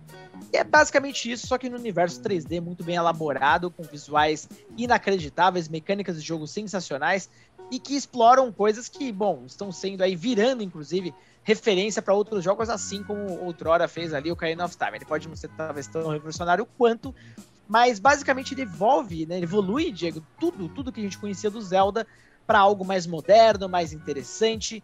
E não poderia estar mais empolgado pro Breath of the Wild 2, ou seja, lá qual vai ser o nome desse game, onde a gente tem as milhares de teorias, que vai ser uma parada mais dark, talvez seja Zelda controlável, enfim. Tem tudo quanto a possibilidade, mas olha, se tem um mundo aberto que é absolutamente espetacular para explorar, é o do Breath of the Wild. Cada cantinho desse jogo importa. E é por essas e outras que, mais uma vez, o level design da Nintendo é, é incomparável. Nossa, que jogo brilhante. Para mim, é o melhor da geração até agora. Mano, faz sentido sim, com certeza. Mas ó, eu vou te falar que tem uma coisa que eu gosto mais que qualquer outra coisa nesse jogo, que é o Paraglider. Eu gosto muito mais do Que agora todo jogo tem também. Todo jogo tem. Mano, esse negócio me incentiva a pular em vez de simplesmente descer com cuidado. E é isso que eu queria. Eu não quero descer com cuidado. Eu quero só fazer as Exato. coisas. Agora, uma coisa que eu não suporto nesse jogo é escalar. Nossa senhora, eu fico desesperado quando a barrinha de estamina vai diminuindo quando você tá escalando, velho. Mas tudo bem, dá pra você aumentar isso com o tempo. De qualquer forma, realmente, Breath of the Wild é uma coisa incrível. A gente passa então, ainda em 2017, teve o nosso queridíssimo lançamento oficial de Fortnite. Que pra quem não tá Os ligado. maiores jogos de todos os tempos. É, que aí nem. Não estamos falando mais nem de jogo, estamos falando de rede social. Porque. Uma plataforma de conteúdo, exatamente. Exatamente, porque, mano, Fortnite virou espaço publicitário, real, assim. Além dos jogos, além das partidas, obviamente, que as pessoas estão lá jogando, tem show de. Mano, de gente gigante, tipo Ariana Grande, tá ligado? Tem Travis Scott. trailer exclusivo de filme. Tem personagem de tudo quanto é franquia, então é uma plataforma que você vai colocar sua marca e ela nunca mais vai sair. É uma coisa, tipo, é um espaço de negócios, realmente, Fortnite. Muito mais do que um jogo, tanto que ele apareceu numa pesquisa que o Rodrigo col- colocou no LinkedIn recentemente, ao lado Olha de aí. Facebook, YouTube e outras coisas, e tava lá Fortnite. Mano, eu achei sensacional, velho. Exatamente, cara. Inclusive os maiores competidores que o Net, própria Netflix considerava que era o Fortnite, né? Ah, Exato. que tava dividindo tanta atenção da galera. Pra vocês terem uma ideia. E olha, Fortnite saiu o que já? Há quatro anos e continua em alta, né? A gente sempre acha que, ah, teve um boom e tal, vai enjoar, que não sei o que, tal, tal, tal. Que nada, meu amigo. O segredo é realmente o que o Diego falou, a frequência de atualizações da Epic e a forma como, inclusive, contam uma história, sem precisar de cutscene às vezes, mas tem CGs também, mas eles contam a história por meio do mapa, né? Esse mapa se transforma e depois nós tivemos a transformação para Fortnite 2, que não é exatamente um jogo novo, é um, algo dentro do que a gente já conhece, mas com gráficos renovados e tudo mais. Então, cara, o trabalho que a Epic faz nesse jogo é realmente de bater palma. É de bater palma real, mano. Imagina quanto dinheiro que esse negócio já não rendeu. Mas ainda não é GTA Nossa, V, tá né, meu povo? Ainda não é. Ah, não é, né? e o próximo é queridíssimo também, hein? Uma o surpresa. próximo inclusive. também. A gente tem aí um jogo que testa a capacidade de altruísmo dos jogadores a todo momento. Não só graças à história, mas também graças àquele final maravilhoso em que você sacrifica o seu save pra ajudar as pessoas. Cara, isso é muito lindo. Nier, na verdade, é uma série de ponta a ponta, cheia de altos e pouquíssimos baixos. Porque apesar de algumas polêmicas que são sim ridículas que tenham acontecido, vocês já devem saber do que eu tô falando. Mas, cara, Nier Automata especificamente é um jogo genial, que tem muito coração, e talvez esse seja o segredo dos jogos que a gente tava falando aqui de franquias japonesas, né, mano? Que lá nos anos 90, Resgata, começo né? dos anos 2000, é o que a gente mais tinha, um monte de jogo de empresas japonesas com, tipo, muita alma, e aí eventualmente substituídas por empresas americanas que traziam uma diversão mais rasa, num nível mais de diversão mesmo, simplesmente. E aí Nier vai lá e resgata aquela coisa que os jogos de, sei lá, os JRPGs antigos, por exemplo, já tinham. Que é de uma história que ela é ao mesmo tempo grandiosa e íntima, tá ligado? Então, realmente, Nier é um, é um marco, assim, na história dos jogos recentes e também dos jogos japoneses de forma geral. E o ápice disso tá em Automata, com certeza. Com certeza. Foi uma surpresa também, porque esse jogo chegou a vender aí 5 milhões de cópias. Cara, isso é sensacional para uma série que basicamente estava sendo definida como algo nichado, porque o primeiro Nier foi lançado PS3 e 360 e não foi lá essas coisas de vendas, né? Eu nunca joguei o primeiro, inclusive, dizem que é uma das melhores histórias assim contadas nos últimos anos. Mas o Automata segue essa, essa fórmula. Eles lançaram agora uma versão atualizada do primeiro game, né? Da versão japonesa, você tinha duas versões diferentes, inclusive, com a engine do Automata, que eu tô louco pra jogar. Realmente um jogaço. Mano, eu cheguei a jogar o Nier Replicant versão blá, blá, blá, porque é mil números que vem depois. Mas, cara, te falar que o negócio é lindo, realmente é impressionante. 2018 a gente tem Marvel hum, Spider-Man, Rodrigo, abrindo esse aqui ano a é bom. Nossa. Esse ano é bom. Marvel Spider-Man, que assim, a Sony não tava feliz só com Horizon Zero Dawn, que já tinha sido uma franquia nova que realmente chegou pra mudar tudo no PS4. Eles foram lá e meteram mais uma sequência de jogos nova do Homem-Aranha. E, cara, velho, esses jogos do Homem-Aranha começaram ali no PS4 ainda vão render muito, porque tem o Marvel Spider-Man 2 chegando, tem o jogo do Wolverine chegando, e esse jogo aí foi uma das melhores histórias do Homem-Aranha de todos os tempos, né, meu cara? Cara, foi justamente o que você falou, pontapé inicial ali pra acho que uma geração de jogos de heróis, pelo visto, né? Já com o teaser do Wolverine. E bom, esse jogo basicamente é uma nova fase para jogos de super-herói nos consoles. Basicamente isso.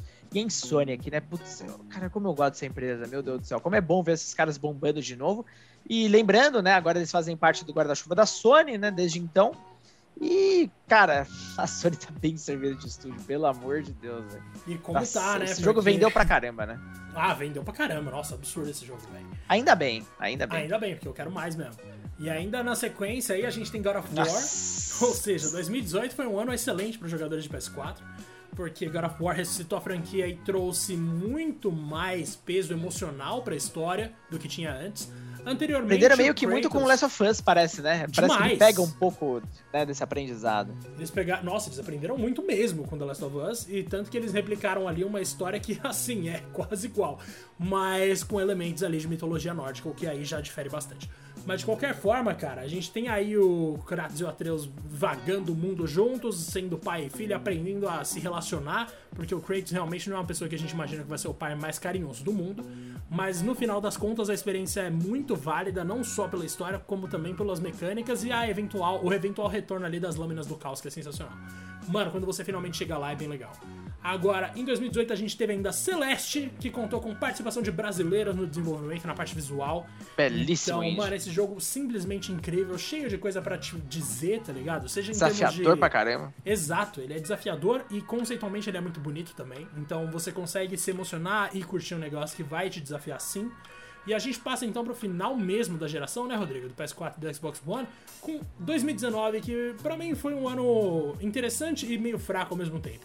Porque a gente teve Sekiro saindo, que eu acho legal, é um dos meus jogos. É o meu jogo favorito da From Software, na verdade. Eu entendo que Bloodborne, por exemplo, é muito mais artístico e pesado, com uma vibe muito mais muito mais do mal, que é uma coisa que eu costumo gostar. Mas aqueles coisas, tipo, sei lá, eu achei.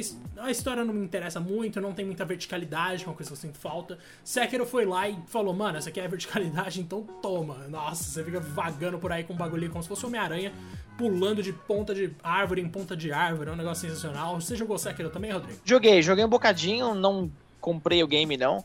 Ah, bom, é um Souls já com uma temática mais ali de samurais, o que me agrada pra caramba, inclusive, né? Tem muita verticalidade também, o que me agrada também bastante. Mas, cara, não é exatamente o meu jogo favorito, não. Mas, inclusive, lembro bem de assistir o Bruno jogando bastante, Nossa, ele que fez o review na época pro IGN. Menino sofrendo no escritório, meu Deus do céu, velho. Mas é um belo jogo. Eu fiquei com o Bruno no, no escritório uma vez até uma da manhã jogando esse negócio, eu lembro muito bem. Mas, de qualquer forma, mano, 2019 ainda teve Death Stranding, que é o meu jogo favorito da geração O favorito do aí, olha o Ah. favorito do Diego aí. Agora, finalmente, Rodrigo, a gente vai fechar a nossa lista. Olha, chegamos lá, hein? Um jogo de 2020, meu querido. O único que vai entrar aqui na nossa lista como você precisa jogar, porque ainda não, tem, tem distanciamento histórico, tem que lembrar disso também. A gente tá falando aqui sendo que a gente tá vivendo o momento, é muito mais fácil analisar daqui a 30 anos.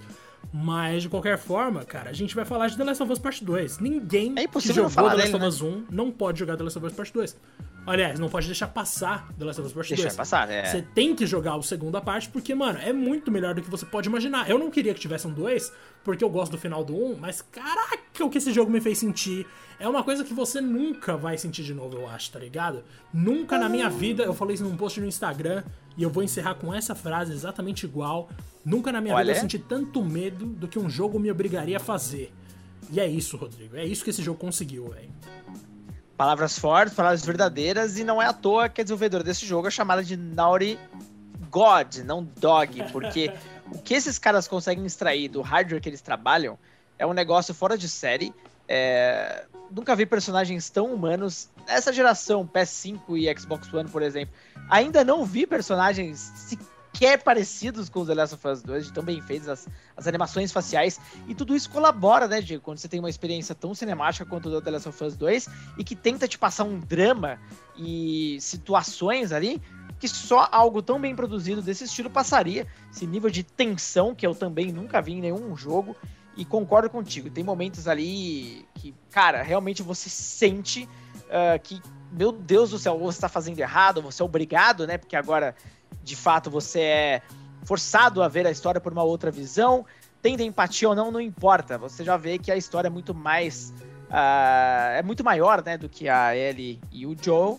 E, bom, só o que eles se arriscam a fazer logo no começo do jogo já deixa claro que uh, a Naughty Dog não vai ter limites com o que pode acontecer no futuro.